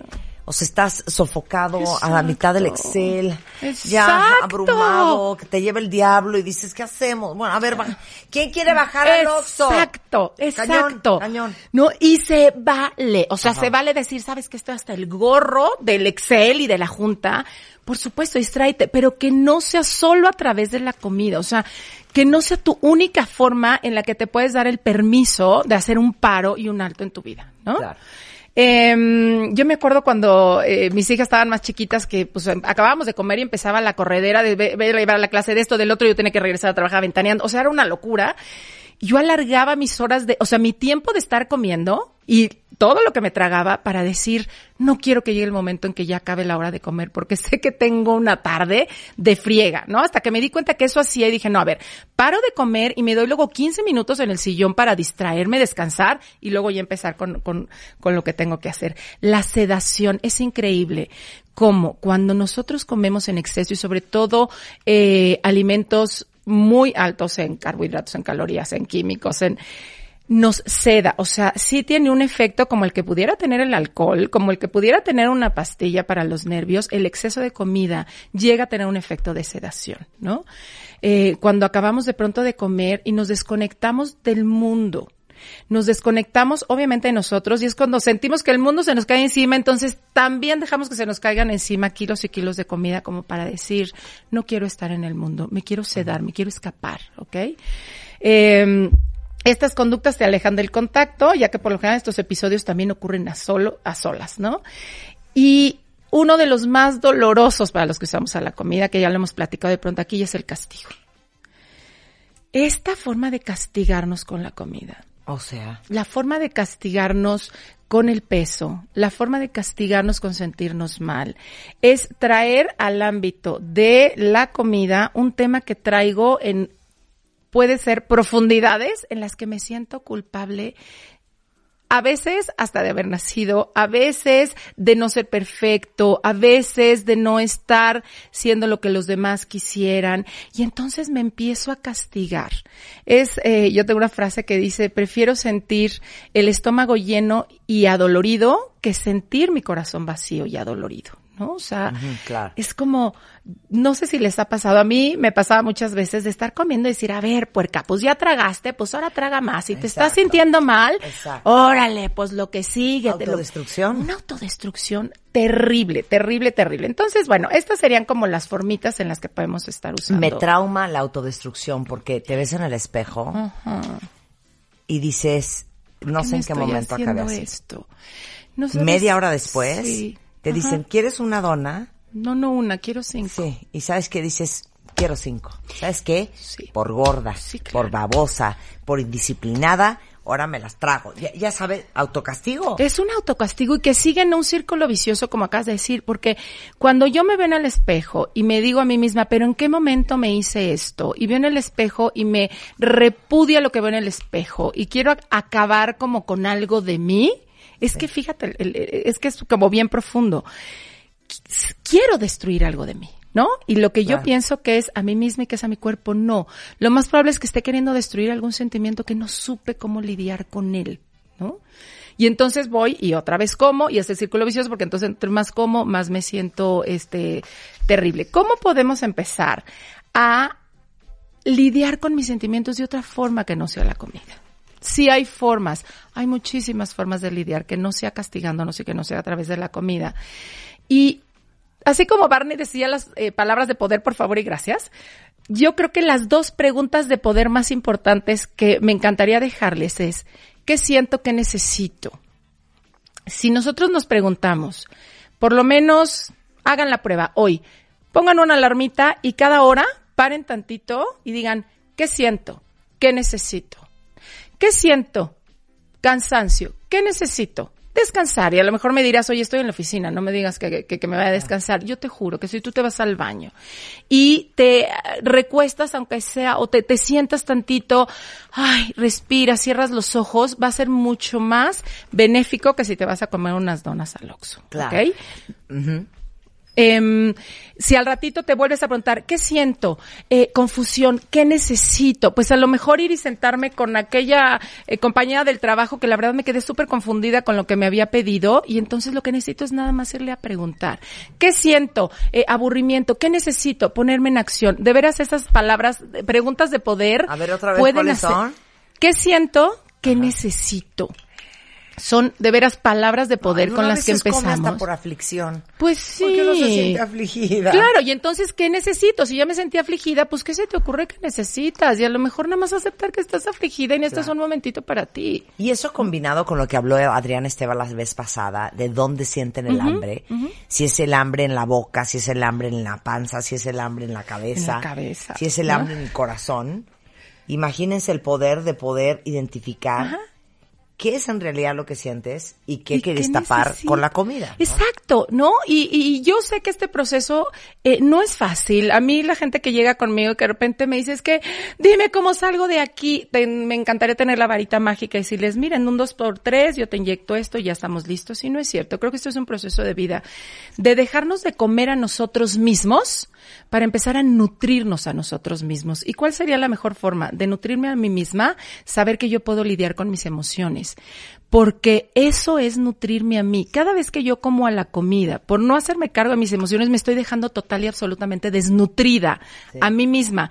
¿Qué pasa cuando yo estoy desnutrida de mí misma? Quiero llenar a como dé lugar todos esos vacíos y todas estas cosas eh, que siento que no voy a poder lidiar con ellas. Em, cuidar de mí mismo de verdad empieza por mirarme a mí misma.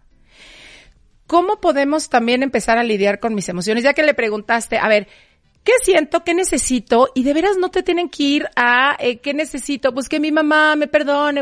Qué bueno, eso lo podrás hacer luego y ojalá entres a un proceso terapéutico. Pero aquí en el diarito, en el cotidiano, con que empieces con lo que necesitas momento a momento a momento, vas a generar una inercia muy diferente que te va a hacer quedarte en vez de irte. Todos tuvimos razones de veras buenas para aprender a escapar a través de la comida. O sea, eso les quisiera como hoy dejar de apapachito al alma, que no crean que si hoy tenemos eh, un tema con la comida, con el peso, es porque somos seres inferiores, porque este nacimos mal hechos, porque no servimos. No es cierto. Es porque fue la mejor manera que encontramos para lidiar con lo que nos estaba pasando. Solo ubíquense teniendo a lo mejor cuatro o cinco años, teniendo una situación familiar compleja donde a lo mejor mi papá alcohólico y mi mamá víctima tirada en un sillón mientras mi papá la maltrataba y yo teniendo cinco años. ¿Qué opciones tenía? No tengo coche, no me puedo ir a otro lado, no tengo dinero, no tengo experiencia para decir, oye, no pasa nada, mira, esto va a cambiar, eh, no tengo todavía el lenguaje suficiente, no tengo la fuerza, no tengo... la- ¿Qué haces? Pues aprendes a escaparte. Claro. No hay, o sea, no hay otra forma. Como no te podías mover, lo que aprendes a hacer es escaparte. ¿Qué tenías a la mano para escaparte? La comida. Es lo más probable que es lo que tuvieras más cerca. Y les digo una cosa, esta es la vida, esta es tu vida. Y adivina qué, es la única que vas a tener. Exacto. Todo lo que quieras que suceda, todo en lo que te quieres convertir, muy probablemente nadie lo haga por uno más que uno. Exacto. Entonces, si no es uno, ¿quién? Y si no es ahora, ¿cuándo? ¿Y cómo te quieres comer tu vida? Claro. De verdad, siempre se puede hacer diferente. Siempre se puede hacer. Adriana. Esteva, aparte, eh, es autora de Cuando la comida calla mis sentimientos, en la comida como en la vida, y facilitadora de un gran taller que es Comiéndome mis emociones. Si quieren contactarla es arroba Adriana Esteva. Eh, en Facebook es Adriana Esteva, adrianesteva.com y por WhatsApp 5532 38 17 55. Mándale un mensajito con mucho gusto. Exactamente, pues encantada como siempre y los gusto, espero. querida, un placer. Oigan, y por cierto, para todos los que están empezando a cuidar su alimentación, porque sienten que la cuarentena los dejó con sus kilitos de más, o porque quieren bajarle a los postres, o porque tienen a lo mejor diabetes, o simplemente porque quieren llevar una vida más healthy, les tengo una bonita noticia. Eh, si han tenido que cambiar su dieta, debo decirles que no tienen que dejar el chocolate fuera de su vida y les tengo tres buenas razones. La primera, el chocolate saben que es súper nutritivo porque tiene antioxidantes, vitaminas, minerales. La segunda es una excelente fuente de energía si están pensando sumar el ejercicio a su vida. Nada mejor que un chocolate antes de entrenar.